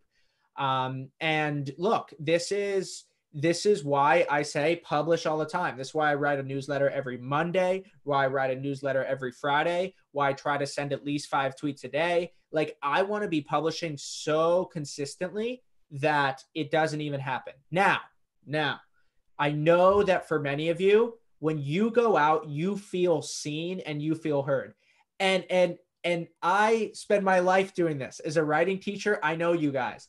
You guys have two worries. You have two worries. Both that you're going to post and everyone's going to judge you. Everyone's going to start looking at you. Who is this David guy writing here? But at the same time, you simultaneously think that even though everyone's going to judge you, you're pissed off that no one's hearing you. How those two things can be true, I have no idea, but that's how we feel. Okay. So I've had this conversation before. And look, this is what I got to say you got to start slow. And when I say start slow, I mean start publishing now. And you know what? If you want to write under a pseudonym for a little while, do it. Go for it. And start writing under a name that nobody knows. One of my friends, and Will, if you could put the link in the chat, his name is Nick Maggiulli. He wrote under a a name called Of Dollars and Data for the first five months. He's now one of the biggest financial bloggers in the world. He used to have the number one finance blog on Medium, but for five months, no one knew who he was. Hey, that's why I presented the, the, the pseudonym.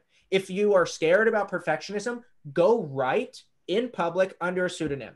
But You know what I think of all the time?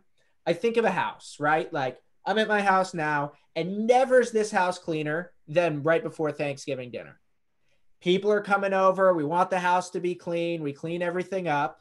And it's the same thing online. When we know that other people are going to step into our mind, we clean up our thinking. We make the bed, we tidy up the sheets, we wash the dishes. Same thing in our brains. And that is why I created Write of Passage because I think it is so important if you want to improve your thinking to go write in public. For both of you guys, do you ever schedule tweets or is it just off the cuff as it comes? Matthew, go for it because I know you're going to chat about last uh, the last question too. Yeah, I don't um uh I don't personally schedule them. Like you heard what I said earlier. So it's kind of like I have them pre-written, but I don't schedule them. Uh, and that mostly that comes from a uh, branding background. So you never want to have something scheduled and then all of a sudden like a pandemic happens and you look really tone deaf. So that's really why. And then also too, like if you look at what I did, like just me personally, what I posted after like things started getting shut down, and all of a sudden realize that like this is super serious and you know like uh, it's it's worse than we thought. I changed personally what I posted uh, just to acknowledge what was going on. And so that's why I don't really schedule stuff. I have drafts, I have, you know, things I can look at um, and, and see what's timely or what's kind of tickling my fancy at any given point, but I don't schedule stuff. Perfect. Uh, real simple question. A lot of people asking variations of this. How many tweets a day is too much versus too little? Do you, I don't really have an answer. Like the nice thing about Twitter is like it's hard to do too much. Uh, like it doesn't cost a lot to do a tweet, you know, like uh, every other social media platform has uh, it's like a higher bar to entry. Like you're not going to post 10 times on Instagram in a day. But on Twitter, that doesn't feel like too much, especially if you're replying. Like I, am just assuming you're talking about kind of like native tweets in your timeline, not even replies. Um, I, I wouldn't, I would start with a, like, I don't have a number. I, like me, my number's like once or twice a day minimum. Like that's all I try to do. Anything over that is a bonus. But uh, you know, like if you're breaking news person, you're going to probably want to shoot for like 10 or 20. Uh, so it really just depends on who you are, what you want to do. Um, I, I have yet to see too many. Is like as long as they're all high value, it's not going to matter. Yeah. Um, Thanks, Matthew. So uh, Eric asked this question this way: uh, Do you have any tips to use Twitter without it using us? Or somebody else asked, How do you maximize the value of Twitter and, and still get stuff done all day? Right? How do you not get too sucked in to the dopamine hits of Twitter? That's a great question. I'll take this one. You know, one of the things is if you're close to your phone, you'll you'll you'll think of Twitter. But if your phone isn't anywhere close to you, I literally won't even think about it when I write, because uh, writing requires such focused time, and I try to write for for an hour every day, or at least at least an hour. Try to do ninety minutes, and I just won't have my phone right next to me like I have it now. I'll just try to put it in the other room or something like that, and then I don't really get distracted. But if I have my phone next to me, I'll totally be distracted all the time. And so that's really that's really what it is. I have a kindle so i when i read books i don't have access to my twitter and i just need to be in a in a state of mind where it's not easy to access. You know one of the things they've done some studies and if you are more than i think it's like seven seconds away from whatever your distraction is you see a precipitous drop off in whatever that distraction is and so you could almost just call it the seven second rule. Okay. So if you see, like when you get distracted on the internet, this is what happens. You you're you're you're working on something and you get frustrated for like half a second, right? Like literally, you you you're like, oh, I'm stuck. Half a second. It takes that long, less. And then you're like, okay, I'm gonna open Twitter. And then you're just on Twitter. And then Twitter just like whoop, here we go. Okay, we're gonna go down the, you know, we're gonna go down the river of Twitter. And then it's like 30 minutes later, you're like, I just watched these videos, I got nothing done. And so my encouragement to you is seven seconds. Seven seconds. Make your distraction seven seconds away. And if you can do that, you will be so much less distracted in terms of Twitter. And you can use this tool instead of letting it use you.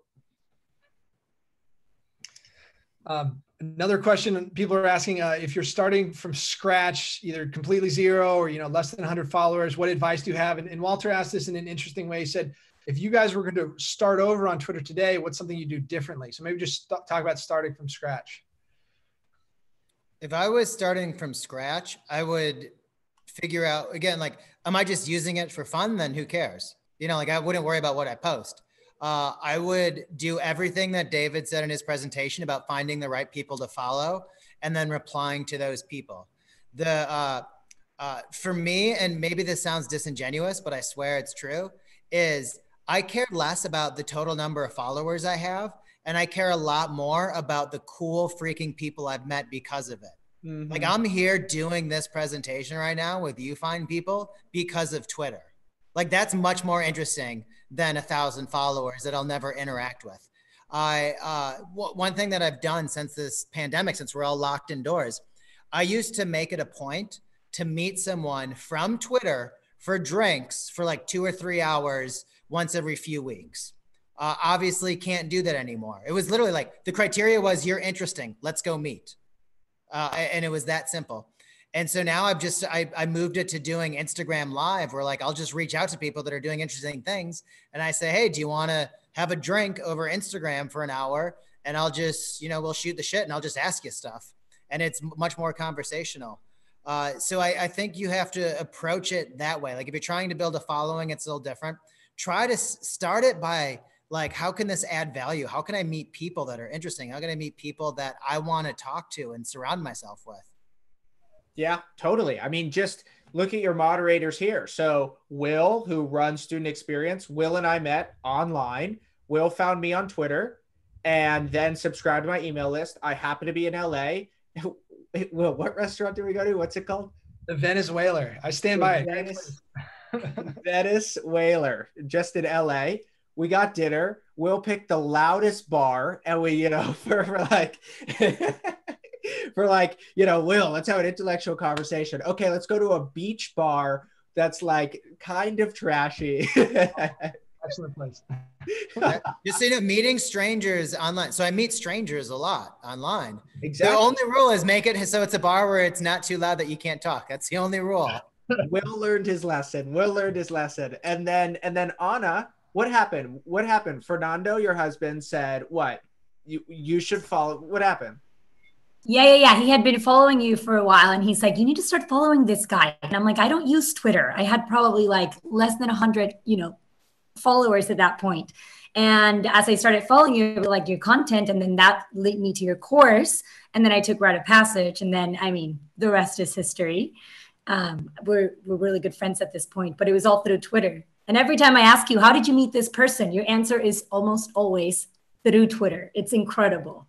Yep, absolutely. And now Anna and I are working on summer camp, right? Like even people here in the chat, Lev Naginsky, Lev, put a link to your Twitter. Lev, I stayed on Lev's couch in Chicago like six years ago, and he was like my very first Twitter friend ever. Nick Sharma's in here. Nick reached out to me through Twitter direct messages. Nick's one of my best friends. Nick and I have collaborated on more things than anybody else. Nick, link to our podcast, link to our articles, all that stuff. Like Twitter is where this happens. And you know, I saw some questions about about direct messages and i talk about this in that email course that i that i linked to before. And just go to ageofleverage.com slash twitter and what i talk about there's a whole series devoted to direct messages. And direct messages are like the dark matter of twitter right? Like if we in physics right? When physicists look at the structure of the universe they're like well 85% of the matter or something well we know something is there due to like the way that things are floating and like the gravity the way that the world is sort of interacting. I'm so far beyond my pay grade. I've like tried to explain this doing a horrible job. Okay all i'm saying there's something that exists that we don't know what it is. That's it and it's there but we can't measure it okay? Cut me a break. And so you know what else too? There, there's something about twitter dms that feels like an authentic conversation Totally. And so what what Twitter DMs is is like in the value of Twitter, DMs is the dark matter. It's the thing that we don't see in the universe of Twitter. The thing that when you're just scrolling your feed, you're like, okay, this is how valuable Twitter is. Direct messages and the conversations that are happening there that's what makes twitter valuable. That's what makes up 85% of the twitter universe. And i encourage you to use direct messages to make opportunities happen for yourself. One one thing before we get to the next question. Someone kept mentioning Au Cheval have you had the fried bologna sandwich at Au Cheval i have it. Oh go back there. In chicago there's one in new york. Yeah. the burger is amazing too. One go eat there.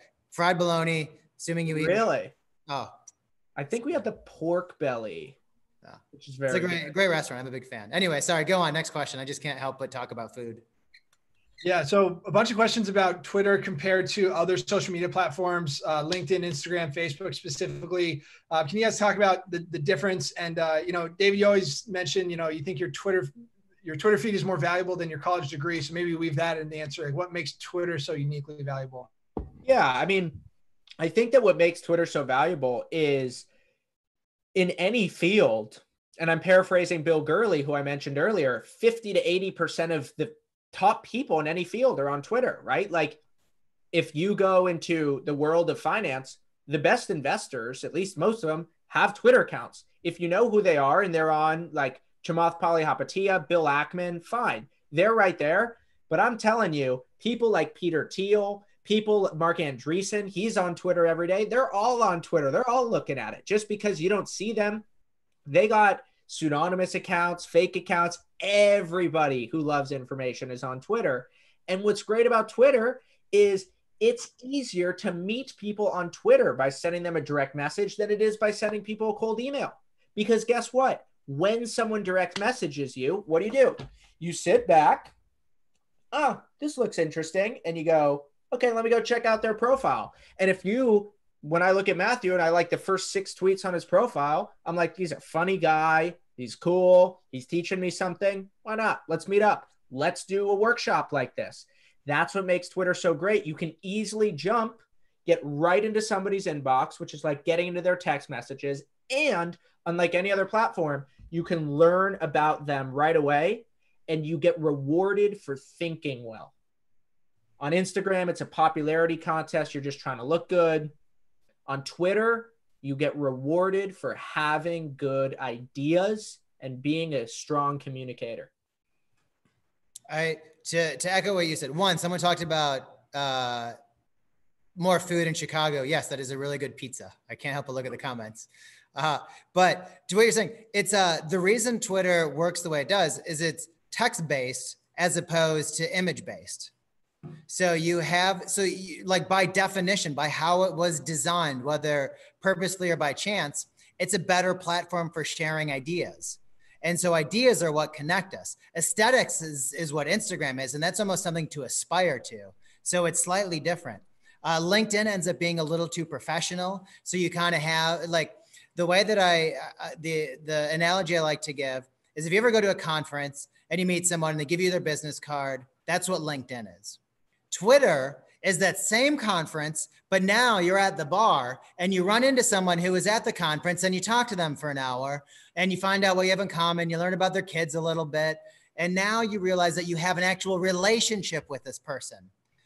LinkedIn does not facilitate relationship building. Twitter facilitates relationship building. And that's why it's so powerful. Damn, that's a good answer. like taking notes on that answer for uh, Write of Passage. Um, so can you guys just quickly maybe talk about hashtags again? I know you talked about it earlier, but a few more questions about hashtags, just what you're thinking on, on hashtags in general. Yeah. Yeah. You, you don't need them. No tweet has ever gone viral because of a hashtag. Perfect. Um, Easy enough. Can you, can you talk about uh, sharing your own writing or your own articles? Some people had concerns about being too self promotional. Is it a balance? Like, how do you share your own stuff uh, on Twitter? And what are some kind of rules of thumb for that? Yeah, here I got you. So look, I I I did two times in the last in the last 24 hours. Go to my profile and check them out. And Will, if you could drop the links in the chats, go look at how I promoted this thing. Right? I said today I mean, I was sitting here, right? We had more than 2,000 people registered for this. Okay. And I was sitting here and I was like, okay, my bed is about 30 feet that way. So I was like, okay, I got 2,000 people registered. I get to talk to one of the biggest audiences I've ever spoken to. and I don't even need to leave my house, right? I could just order Uber Eats right now and get food. I was making my tea and I was like, wow, this is amazing. So I started with an observation. And then I said, by the way, if you want to join this workshop that I'm hosting with Matthew, come join us in the next tweet. Same thing today. I maybe it was yesterday, I had a tweet about I had a tweet about sentences. One simple way to improve your writing, more periods, less commas. Blew up.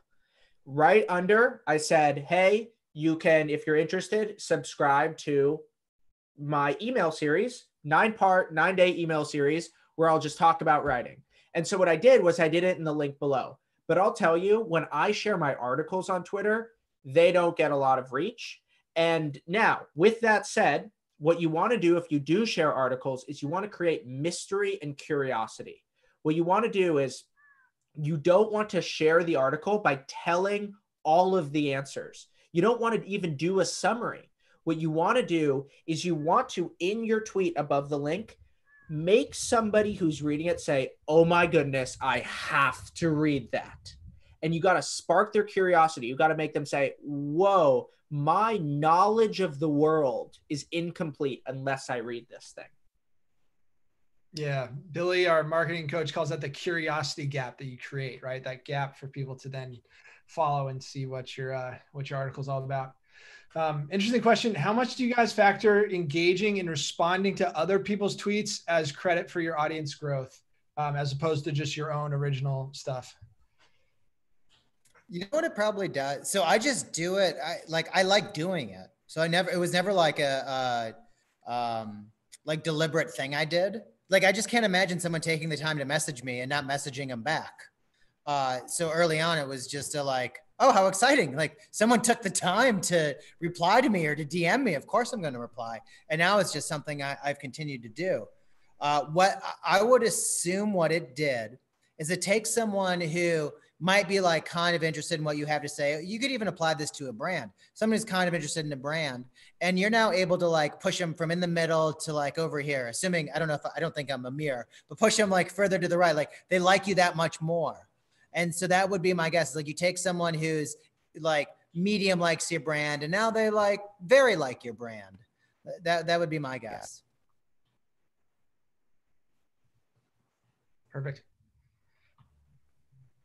Um, got some questions just about how how you guys think about what you consume on Twitter. You, do you organize stuff in any lists, or you just sort of follow whoever you find interesting? Any any thoughts on that? Very simple for me. I just try to I consume in two primary ways. So I have my just main feed and I'll just trust the algorithmic curation. But if I don't like what I'm seeing, I spoke about this about an hour ago, I unfollow those people right away. And if somebody is really hurting my experience, I get rid of them. I block them really fast. I want Twitter to just be a really magical place and I want it to be happy. And it's not a place where I want to deal with heavy debate because it doesn't it doesn't go well. The, the the platform isn't designed for that. So that's what I do with the main feed. And then what I just love doing if I'm going to spend some time on Twitter is I go check out one of my favorite followers or the, one of my favorite people to follow and I'll just scroll down their lists. And if you find somebody who has really good taste and you look at all their likes and you scroll all their likes, you'll find some amazing ideas. One more little trick for you if you really want to have some fun, what you can do is you can take your favorite person to follow, go into advanced search, type in their handle, type in all of their top tweets ever by how many likes they have or by how many replies. So then I could have, like right before this, I found a list. And Will, if you could throw this in the chat of all the tweets that Matthew and I have ever sent that mention Twitter or audience building that also got more than 200 likes, all in a single list. And if you do that, then you can have a curated feed of all the best things they've ever done. Twitter advanced search is like a secret Twitter weapon that no one knows. Yep. For sure. Um, Got a question about profile pictures. This is interesting because you guys different approaches here. Any suggestions for your picture? Like, what are your thoughts uh, choosing your picture for Twitter? Wait, yeah, wait, Matthew. Let me, let me your picture. Uh, look, for me, actually, Nick Sharma took it, who's here right now, and uh, we were we were commuting back from from something, and and and we snapped the photo, and I like it because it's a big photo, and so it takes up a lot of the screen. It's high resolution, so you can clear me, or, or you can clearly see me, and it's it's just bright and it's clear. That's it. You know, I think the worst photos are the the ones where people still have the egg. You know, it's some some some Twitter profile picture that shows that somebody put in no work. Some profile picture I had a friend who used to have a photo of his dog, and of course everyone just thought he was a troll. If you can just add your real photo and it's a high quality, well lit photo where your face is big, I'm telling you, people will take you a lot more seriously and and and Matthew, I mean, your profile picture is is is hilarious. It's a drawing, but your banner image is you in a suit in front of the New York Stock Exchange logo. Yeah. Uh, so that is very deliberate. That's why my cover photo is me because I know my profile picture is not me. I, I get that it's a drawing. Uh, the the it happened a little bit by the way that I have my profile picture right now is a little bit of chance, a little bit deliberate. Is someone offered to draw it? They're like, if you retweet this, I'll I'll draw your avatar in MS Paint. I'm like, sure, whatever. So he did it, and I loved it so much I just made it my profile picture. At the same time, my profile started growing. Like I started having like more followers, and I got more into the philosophy aspect of it. The more just kind of thinking about life, kind of out loud, and I realized that if I had a cartoon drawing of me, it took away some of the pretentiousness. You know, it's it's a little bit of like, who does this guy think he is? And it's like, well, actually, you look at his picture, he, he can't think that much of him. And so, and and now it's kind of like become my brand. I literally reached out to that guy again and bought the photo from him, bought the drawing from him, uh, just in case like I ever want to do something with it. But more so that like it's become synonymous with with my, if I changed my profile now, people wouldn't recognize me. I'm sure of it. Yeah. They wouldn't know my tweets. Yeah. Um, had a similar question, Matthew, about uh, the thinking behind changing your name to, you know, parentheses, but only wearing Lululemon sweats or the thing with Chipotle. Like, is it the same idea, just not taking yourself too seriously, or uh, yeah, that's that? more like experimenting with uh, fun ways that I think you could, fun things you could do with brands. Uh, kind of like I said earlier, like everything like that I come from has to do with interacting with brands and working at a company that does that. So I like just kind of having fun and saying like, guys, like, look at this. I I got a million views on my tweets in the past, you know, week or whatever it is. Uh, if you guys reached out to an influencer that's significantly more influential than me, think about what creative fun you could have. And uh, and so it, to me, it's just a, a fun kind of little experiment that I've been doing. And, uh, and also I know some of them, like I know the people yeah. who run Chipotle. Okay. So it's, I, I kind of like working with them. I think that, uh, I think that's a good place to wrap it up that was uh, that was a blast. I learned I learned a ton. For all of you who enjoyed that, who still have questions, write down your last. Yeah, cheers, everyone. Write down your last questions in the Q and A. Matthew and I can look at them, and then if they're interesting, we're happy to do another one of these in a couple months. But thank you for for for being here. I had a blast, and it was great hanging out with all of you. No, same guys. It's so much fun. I appreciate you having me on. And you three were amazing at coordinating everything. You guys made it very seamless. I appreciate it. There we go. Thank you, Becca. Thank you, Will. Thank you, Anna. Everyone, a virtual round of applause for for them helping us. All right, everyone. Good night. Bye, guys.